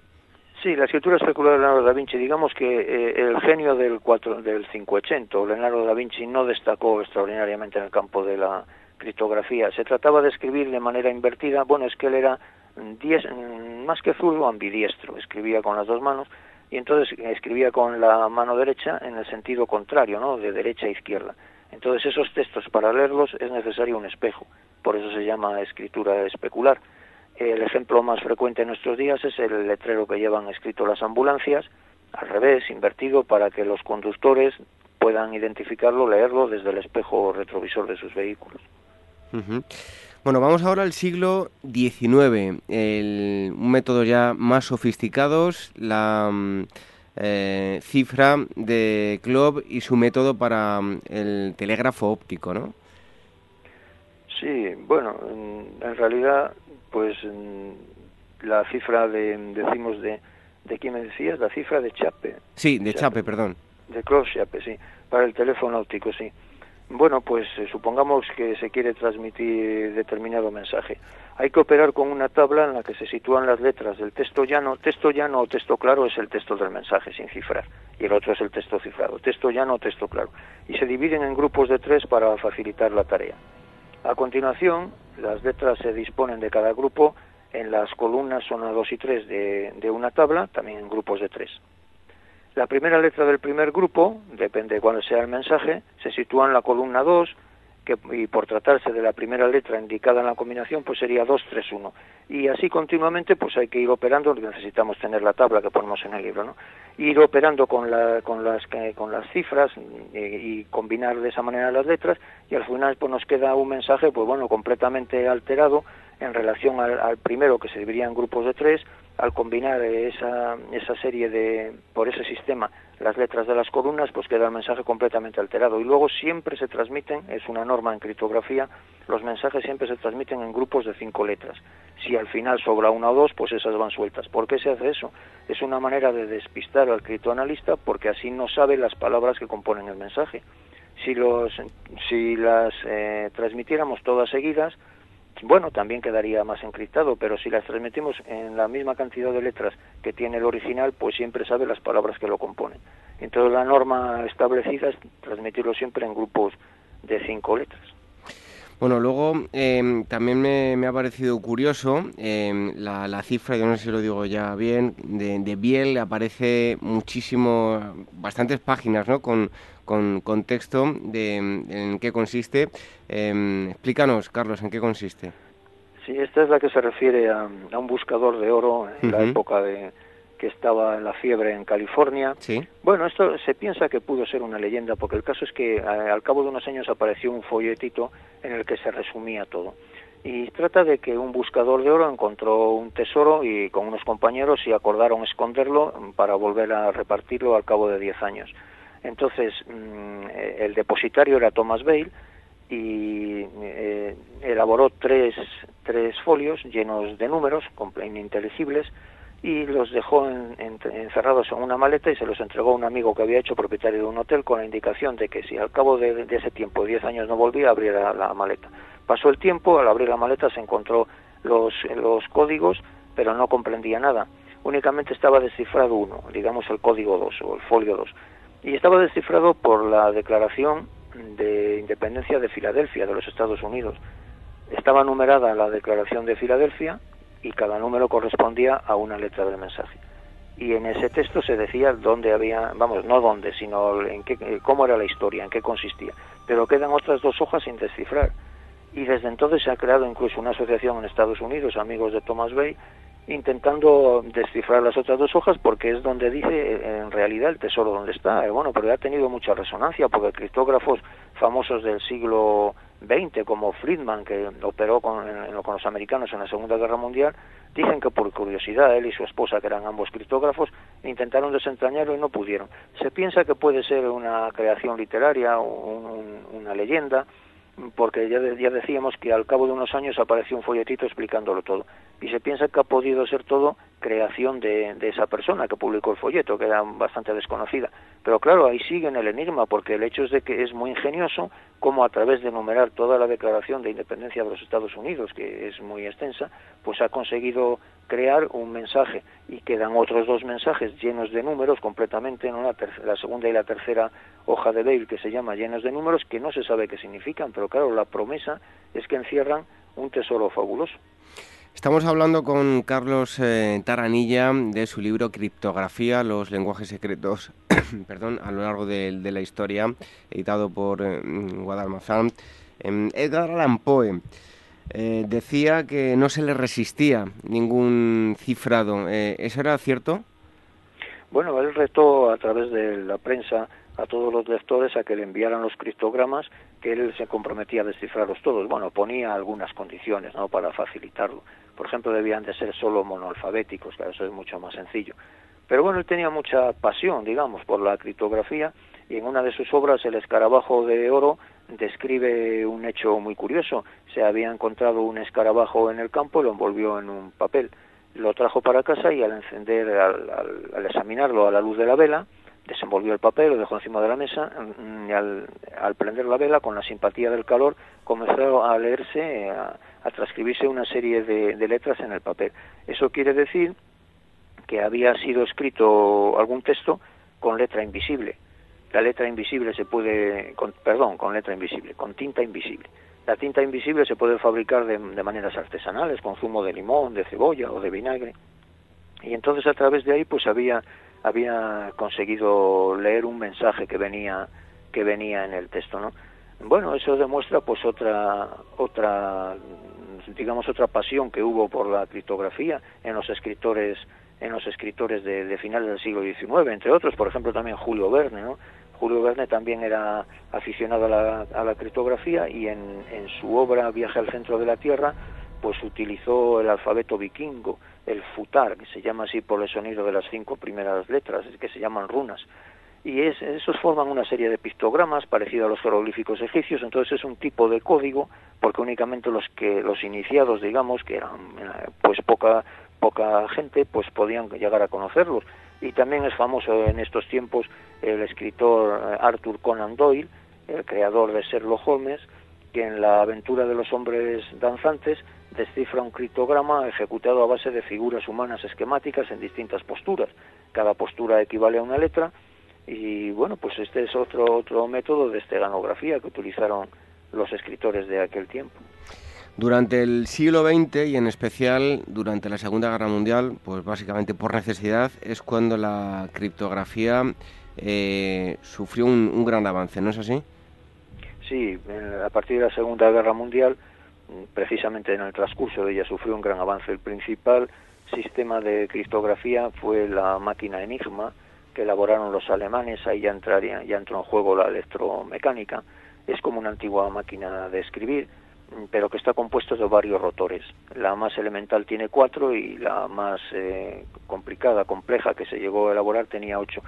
Son, trabaja con un alfabeto de 26 letras porque en criptografía los alfabetos deben ser acordados entre emisor y receptor, ya que se pueden suprimir letras o incluir alguna más. Por ejemplo, si lo hiciéramos con el castellano completo, incluyendo CH, la doble L, o sea, la L, la ñ, pues llegaríamos hasta 29. Bueno, pues en este caso eran 26 y cada vez que se pulsa una tecla se mueven eh, un rotor y giran los demás un 26 cada uno y así sucesivamente, ¿no? Entonces llega, cuando según el número de letras que tenga el mensaje, pueden llegar a crearse combinaciones fabulosas. El general Franco, que se llegó a hacer con una en España cuando el ataque a Madrid, en noviembre del 36, pues encargó un informe a su cuartel general y un oficial en el informe le decía que se podía llegar a la fabulosa cifra, con la más sencilla, de un billón y pico, de un billón doscientos cincuenta mil combinaciones con una máquina Enigma de, de, de cuatro rotores. Se llegaron a elaborar hasta de ocho rotores y alguno de sus mensajes no se pudo desencriptar hasta el año 2006, en concreto uno emitido por un submarino de aquellos que se llamaban de bolsillo, un, un U-2. Pero bueno, contra esa electromecánica, contra esa técnica, contraatacaron los ingleses con, desde el cuartel general en Berkeley Park, en el cual estaba al frente el matemático Alan Turing, contrataron elaborando otras máquinas llamadas bombas, que eran las que desencriptaban las enigmas. Y entonces eh, así estuvo en el plan de la, de la electromecánica hasta que al final de la Segunda Guerra Mundial se creó el primer ordenador del mundo, el Colossus, eh, que ya descifraba pues ya cantidades elevadas ¿no? de mensajes por segundo. La cuestión es que, que al terminar el primer electrónico, el ordenador electrónico digital, costaba 18.000 válvulas y realizaba hasta 5.000 cálculos por segundo. Claro, entonces era una cifra fabulosa. Ponemos una fotografía en el libro de aquellos ordenadores que ocupaban una pared entera, ¿no? Pues en, en comparación con hoy día, pues eran, vamos, nada, nada que decir. Pero mm, curiosamente lo mandaron destruir y terminar terminar los, los planos, destruirlos también y luego se volvió a partir otra vez cero. Eso nunca se ha sabido en concreto por qué se tomó esa medida, pero fueron órdenes determinantes y lo único que se sabe es que Alan Turing se suicidó, terminó suicidando. Bueno, en cuanto a la criptografía moderna, está la orden del día. Hoy en día los ordenadores eh, para cualquier cosa utilizan mensajes cifrados, para eso están también los hackers y las empresas que contratan la seguridad. Hoy ha cambiado mucho, pero en definitiva sigue siendo, tiene la misma esencia, ¿no? Bueno, sí, lo que ocurre, claro, hoy se trabaja con el llamado lenguaje binario, que mm, utiliza los, los bytes, los, la unidad mínima de, vamos, la unidad, la unidad mínima en el lenguaje informático. Son todo unos y ceros, ¿no? Y la seguridad hoy día, ¿dónde está? Bueno, pues la seguridad sería mm, trabajar con unas claves, aunque se hacen, se hagan públicas, unas claves que tengan eh, una cantidad en el exponente tremendo, puede tener una, cantidad superior a, o sea, un 10 con miles de ceros en el exponente, ¿no? Para que mm, incluso varios ordenadores trabajando a la vez, pues tardaran decenas de años en, averiguarla. La máxima seguridad hoy está en la NSA, no NASA, sino NSA, la Agencia de Seguridad Norteamericana, que es el que tiene los ordenadores más potentes y digamos que en el, último término mm, que se sepa, que se sepa, las todas las combinaciones las conocen allí, todas las que utilizamos nosotros en tarjetas de crédito o en cualquier o cualquier aparato que estamos hoy día con él. Y el último grito pues se llama la criptografía cuántica o cuántico criptografía, pero parece ser que es más teórica. Ponemos un resumen en el libro, aunque el libro solamente está dedicado a la criptografía clásica, pues de la criptografía precientífica ponemos también un pequeño resumen. ¿no? Mm, decíamos que, que al, parecer la criptografía cuántica mm, está más en la teoría que en la práctica porque, no sé, parece que, que no existe posibilidad de almacenar fotones con las que trabaja la, la cuántica, más allá de una fracción de segundo, entonces se necesitaría un tiempo algo mayor para elaborarlo, bueno, pero está en proyecto, ¿no? Mm, está en proyecto a la, fecha de hoy, quizá mañana o pasado pues nos den una sorpresa. Bueno, hemos avanzado mucho, pero hay algo que se nos resiste, o eso piensan muchos. Otros creen que no. El manuscrito Voynich todavía para muchos no se ha podido descifrar, ¿no? Efectivamente, el manuscrito Voynich llevamos con él desde 1905 en que el, anticuario lituano que le da nombre, Voynich, pues se hizo con él, se lo compró a los jesuitas cuando estaban necesitados de dinero y lo vendieron. Entonces, desde entonces se ha trabajado, ya decíamos antes, el, científico Friedman, que desencriptó el código púrpura de la Marina Imperial Japonesa durante la Segunda Guerra Mundial, y otra, y otra serie de investigadores se han terminado rindiendo, porque resulta que se trata de un texto que cumple vamos a ver, es un manuscrito de 166 folios por las dos caras, decimos texto, pero, pero no sabemos si es texto, que está compuesto de ilustraciones y una especie de, escritura, de grafía, posteriores a las ilustraciones, porque algunas pisan encima.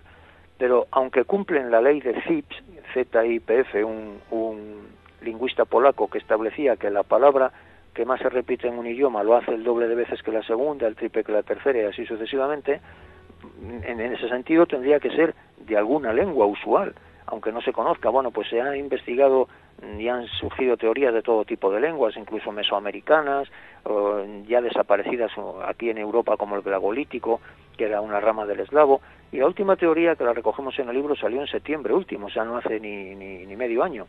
dice que se trata de, de unas abreviaturas latinas entrelazadas y por las ilustraciones que trae el, libro, el libro el, manuscrito, pues eh, le, parece, se, opinan que se puede tratar de un código ginecológico para damas de alta clase, porque aparece una serie de mujeres desnudas con los vientres abultados bañándose en una especie de tinajas o de bañeras con unas plantas. Y, dice que puede tratarse de tratamientos de aromaterapia, tratamientos medicinales. Pero esa es, una, una, teoría que se basa en cinco o seis palabras o siete ocho vamos no llegan a la decena de palabras mm, eh, de palabras que han conseguido leerse por ese sistema. Y lo más curioso es que el análisis pericial caligráfico mm, demuestra que ese texto ha tenido que ser escrito por una sola persona porque el pulso es uniforme y sin levantar la mano sin levantar el pulso entonces, en algún tiempo alguien tuvo que hacer ese alfabeto o ese texto, esos signos que hasta hoy son incomprensibles. Mm, se llevan hasta el siglo XV por algunas ilustraciones que aparecen que tienen almenas de castillos con cola de golondrina, o sea, bifurcadas, como las que eran típicas en la Italia aproximadamente del siglo XV, del siglo XIV, XV de esa época. Y por ahí se le lleva ese tiempo, pero no se ha conseguido ah, leer todavía con los, con las técnicas de hoy día ni con los investigadores que ha habido y ya digo, las teorías son, son tan dispares, también se le ha adjudicado al mismo Leonardo da Vinci, porque parece que es un cajón desastre. Otros dicen que fue un timo que se hizo al emperador Rodolfo II de Baviera, sobrino de Carlos V, que era muy aficionado a las cosas esotéricas, y entonces Francis Bacon lo escribió de esa manera que no tiene sentido ninguno para, para intentar vendérselo como una obra extraña. Pero bueno, como se han conseguido leer ahora algunas palabras que están casi siempre en relación con plantas, enebro, culantro, en nombres de plantas, pues se cree que puede ir por ahí, pero, pero seguimos hoy por hoy sin conocer. Bueno, pues eh, si queréis conocer todo este asunto de la criptografía y luego practicar, porque en la parte final del libro aparecen unos ejercicios con los que podéis eh, practicar, pues eh, tenéis que, leeros Criptografía, los lenguajes secretos a lo largo de la historia con Carlos Tarranilla y el libro está editado por mm, Guadalmazán. Carlos, muchísimas gracias por haber estado aquí con nosotros en, en Agora Historia. Pues nada, muchas gracias de nuevo y sí, como decíamos al final, animamos a los lectores a que después de, haber terminado la lectura del libro se metan en los ejercicios que ponemos con sus soluciones al final, pero que primero lo intenten descifrar los 10 criptogramas que ponemos y será una manera pues muy muy amena y también muy interesante de ejercitar la mente, meterse en este libro. Gracias por por todo y un saludo. Un abrazo. Adiós.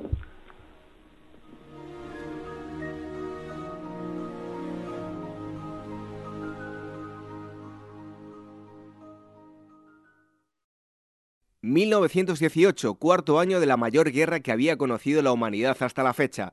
En una Europa agotada y al borde de un estallido revolucionario, el ejército alemán decide lanzar una ofensiva definitiva en el oeste. Kaiserslacht, la batalla del emperador, sigue paso a paso con Despertaferro contemporánea el fallido intento final de Alemania por poner fin a la Primera Guerra Mundial. A la venta en librerías, kioscos, tiendas especializadas y despertaferro-ediciones.com.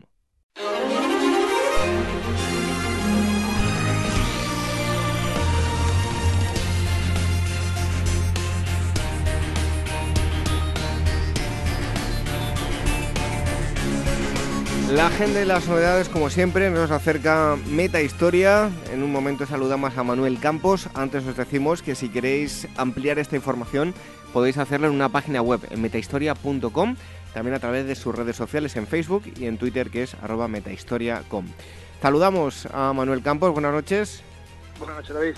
Acércanos esas eh, novedades que nos traes. La primera de ellas, Fernando VII, eh, un rey deseado y detestado seguramente nuestros oyentes sabrán quién es Fernando VII, quizás es uno de los reyes más nefastos, o se considera uno de los reyes más nefastos de la historia de España, tanto por su carácter, parece ser muy influenciable, su doblez y desconfianza, además también es conocido por echar para abajo, por hundir el liberalismo español, la cuestión de Cádiz, por mm, volver al antiguo régimen, sobre todo por la pérdida de las colonias americanas. Pues bien, eh, Emilio La Parra un prestigioso historiador, ha recuperado su imagen su, en una biografía que eh, mereció el premio Comillas. Y la verdad es que es un libro muy interesante porque, eh, al margen de opiniones y mm, imaginario popular, lo que intenta es conocer mejor quién fue ese personaje, con sus fallos y sus aciertos. Pues bien, la obra la verdad es que es muy interesante y nos recorre sobre todo principios del siglo XIX, que fue un momento importantísimo para la historia de España. Otro libro más, Historia mínima de Rusia, eh, Rainer María Matos Franco pues esta, esta profesora, eh, la verdad es que Rusia ahora mismo está muy de moda, quizá por no, por no, no, tanto por una cosa histórica, pero sí por una cuestión más política, y bueno, pues ya que se habla tanto de Rusia, qué mejor manera de conocer su historia que a través de este libro que publica Turner en su colección que hemos presentado ya algún otro libro sobre la historia mínima, pues bien, en este caso eh, pues nos repasa un poco cómo se formó Rusia, eh, dónde comienza y dónde termina, quiénes fundaron el primer Estado ruso, quién fue, quiénes fueron los, los zares más importantes, eh, bueno, que, que, los sucesos, por ejemplo, la emancipación de los ciervos de 1861, por supuesto la Revolución Rusa, pues la verdad es que es un libro muy interesante, muy breve, que nos permite conocer de manera rápida cuáles son los grandes hitos de la historia de Rusia. Y el tercero de los libros, Mayo del 68, por la subversión permanente de André eh, Glucksmann. este libro también está de novedad porque, como ya dijimos hace unas semanas, estamos del 50 aniversario del mayo del 68 y se están publicando varios libros sobre, sobre este suceso. Y bien, y este libro eh, es tanto de análisis político actual como de histórico, es una, una visión que hace eh, André Gluckman sobre la importancia que tuvo el mayo del 68 en la cultura europea del siglo XX y también si, si, este fenómeno, las ideas que se desprendieron del mayo del 68 siguen vigentes y en qué manera han condicionado la actual política. Eh, la actual política. Eso en cuanto a los libros, pero también nos eh, trae eh, Manuel Campos conferencias, en este caso Los Caminos de la Arqueología Española Contemporánea. Pues esta es la última de las conferencias que organiza el Museo Arqueológico Nacional dentro del ciclo El Poder del Pasado, 150 años de arqueología, que es una exposición que ha organizado el Museo Arqueológico que repasa la historia tanto del museo como de la disciplina arqueológica. Y bien, pues esta conferencia que imparte Gonzalo Ortiz Zapatero, que tendrá lugar el 14 de marzo a las 6 de la tarde, nos, nos adentra un poco en los últimos, los últimos avances, en las últimas novedades que se ha producido en la arqueología en los últimos 40 años de, historia. Y eh, un ciclo de conferencias sobre la novela de ideas, del 13 de marzo al 18 de junio. Efectivamente, el Instituto de Humanitas en Barcelona eh, lleva organizando una serie de años una serie de conferencias sobre arte de la novela, en la que distintos expertos hablan pues, sobre distintos tipos, en función de cada año se ha ido especializando en un tipo de novela concreto y este año tocan las novelas de las ideas, en las que se, eh, se, eh, analizan las, aquellas obras de literatura que han enfocado, que se han intentado centrar en un aspecto más eh, filosófico, intelectual, las que no solamente tiene una importancia literaria, sino también hay artística, sino también un, fuerte componente intelectual. Pues bien, es una serie de conferencias que tendrán lugar en el Instituto Metas, que empiezan el 13 de marzo y acaban el 18 de junio. Y en cuanto a las exposiciones, Carlos I, Memento Regis. Así es, es decir, eh, las dos exposiciones que vamos a presentar hoy son dos exposiciones que terminan dentro de nada, es decir, el 31 de marzo, así que son más o menos un recordatorio para que aquellos que no han podido visitarlas, les quedan dos, dos semanillas para poder acudir. La primera es la que, como bien decía David, es Carlos I Memento Rex, que eh, tiene lugar en el Real Monasterio de Santa Clara de Tordesillas, que es que conmemora el quinto centenario de la llegada de Carlos V a España. Pues es una, es una exposición muy interesante en la que no es una gran exposición así, porque el monasterio es pequeñillo, pero la verdad es que es muy interesante para ver cómo fue la primera recepción que tuvo Carlos I a su llegada a España. Y la segunda exposición nos lleva hasta el Escorial, ¿no? Así es, es eh, un monográfico que se ha hecho una exposición sobre Navarrete el Mundo, el Mudo, que vamos, el nombre completo era Juan Fernández de Navarrete, que fue quizás el pintor español más importante que trabajó para Felipe II el Escorial y, esta exposición recupera su figura y su obra y también, como les avisamos antes, pues tiene hasta el 31 de marzo para poder visitarla. Pues ya sabéis dónde podéis acudir si queréis ir físicamente a charlas y conferencias y exposiciones y también eh, os damos opciones de libros si queréis disfrutar con la historia siempre nos acerca Metahistoria. Ya sabéis que tenéis una web de referencia que es metahistoria.com, eh, su Facebook y también su Twitter que es arroba metahistoria.com y cada semana os lo acerca Manuel Campos. Un fuerte abrazo y hasta el próximo día. Un fuerte abrazo David, semana.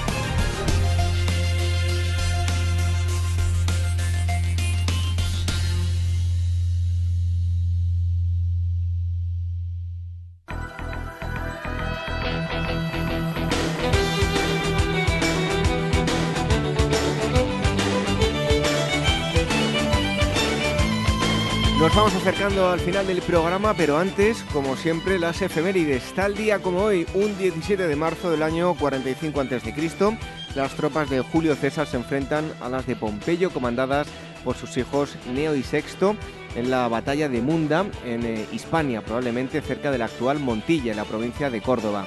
Tras el duro combate, Neo Pompeyo es ejecutado, lo que significará el fin de la guerra civil en Roma. El vencedor Julio César marchará a la capital del imperio donde asumirá el cargo de dictador. El 15 de marzo del año siguiente, César acudirá al Senado donde será asesinado por un grupo de senadores en una conjura dirigida por Casio y Bruto. Recibirá 23 puñaladas. Y en el año 763, también un 17 de marzo, nace en Bagdad Harun al-Rashid, el quinto y más famoso califa de la dinastía Abasí en Bagdad. Eh, gobernará desde septiembre del año 786 hasta su muerte en el año 809 y durante su reinado el califato alcanzará la cumbre de su poderío con gran esplendor cultural, científico y económico.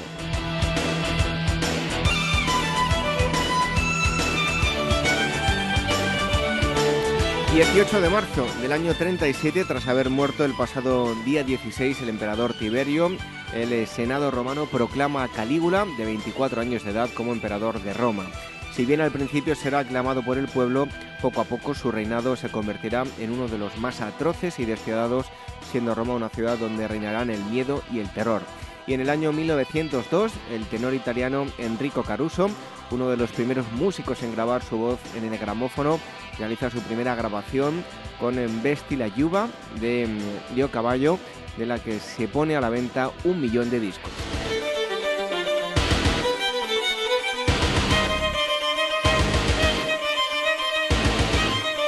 19 de marzo del año 1812, en Cádiz y en plena guerra de independencia contra la ocupación francesa, las Cortes Generales de España proclaman por primera vez una constitución de carácter liberal avanzada para la época que consagra a los ciudadanos como tales y no como súbditos, como ha sido promulgada en este día, el 19 de marzo, día de San José, los gaditanos con humor le ponen enseguida el sobrenombre de la Pepa, con el que será conocida hasta eh, este momento. Esto ocurrió hace 205 años. Y también un 19 de marzo, en 1813, nace en Blantyre, en el Reino Unido, el explorador y misionero británico David Livingstone, descubridor de los espectaculares, espectaculares cataratas Victoria en el salvaje río Zambeze. 20 de marzo del año 1786, en Suecia, el rey Gustavo III funda la Academia Sueca para fomentar el uso del idioma sueco. Con el tiempo será aquí donde se anuncien los laureados mm, con, los premios Nobel. Y también un 20 de marzo del año 2003, dos horas después de concluir el ultimátum estadounidense de 48 horas para que Saddam Hussein abandone Irak, misiles americanos hacen en blanco en la capital iraquí, Bagdad, señalando el inicio de la campaña militar de Estados Unidos dirigida a derrocar al presidente Saddam Hussein.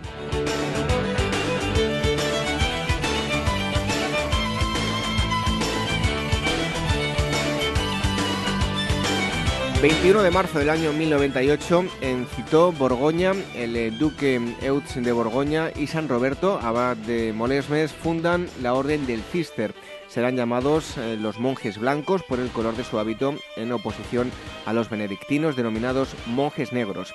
Y también el 21 de marzo del año 1991 fallece la ciudad de Fullerton, en Estados Unidos, Clarence Leonidas Fender, inventor y luthier norteamericano que en 1950 fundó la Fender Electric Instrument Manufacturing Company, lanzando al mercado su primera guitarra, bautizada como Broadcaster, compuesta de un cuerpo sólido de madera unido a un mástil. Sin su aporte instrumental, el rock and roll hubiera sonado distinto.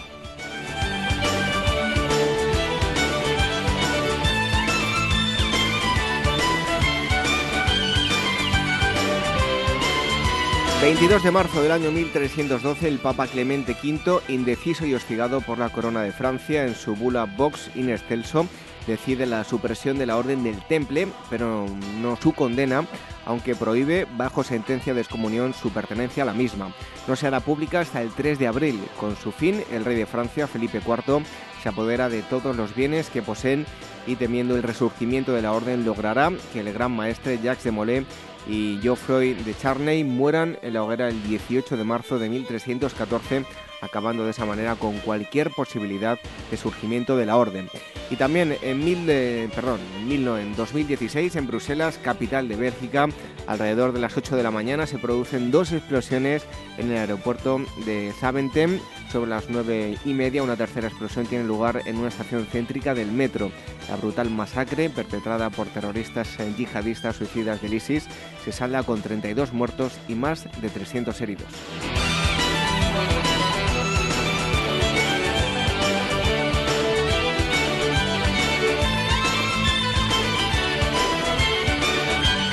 Y terminamos con el 23 de marzo del año 1508 en España. El rey Fernando el Católico cede a las pretensiones de Juan Díaz de Solís y Vicente Yáñez el Pinzón para que estos traten de descubrir un estrecho que ponga en comunicación el Océano Atlántico con el que luego será llamado Océano Pacífico.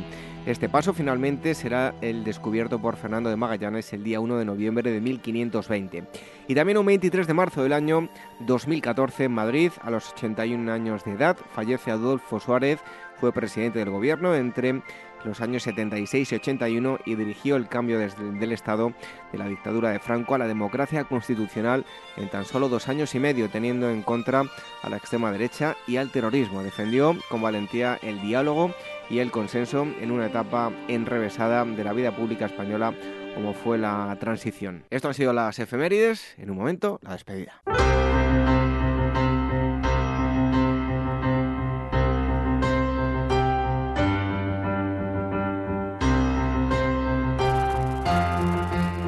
Nos marchamos y concluimos esta asamblea número 230 de Ágora Historia. En estos minutos cargados de precisamente eso, historia, hemos hablado en primer lugar de un periodo, el periodo más antiguo la prehistoria. Lo hemos hecho con Joao Silao, responsable de un revolucionario estudio que hace que veamos la prehistoria de forma diferente y que nos planteemos nuevas eh, formas de ver la evolución humana, sobre todo a nivel simbólico, los neandertales y las representaciones artísticas.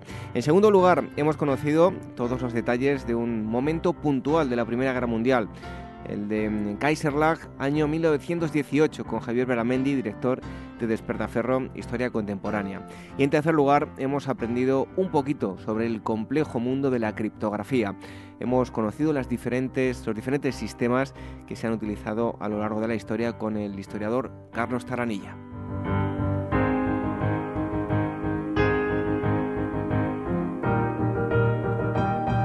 Les agradecemos las valoraciones que nos dejan en las plataformas de podcast, en iVoox, en iTunes, en Spreaker y ya saben que semana tras semana vamos a ir eh, mandando saludos a todos aquellos que nos dejen eh, mensajes. Eso hará que también que llegue a más gente y esa es la forma que tienen de escucharnos si no lo pueden hacer en directo a través de los podcasts. También a través de Radio Sapiens cada domingo, visiten radiosapiens.es. Y nuestras redes sociales durante la semana pueden visitarlas. El Twitter es arroba agorahistoria, facebook.com barra agorahistoria programa y telegram.me barra agorahistoria radio. Y si nos quieren escribir un email, pueden hacerlo a cualquiera de estas dos direcciones, contacto agorahistoria.com y agora capitalradio.es. Hoy la frase de despedida es de Jacinto Benamente, dramaturgo español, dice así, qué triste cosa sería la vida si solo la razón gobernara nuestras acciones. Buenas noches, hasta el próximo sábado, sean felices.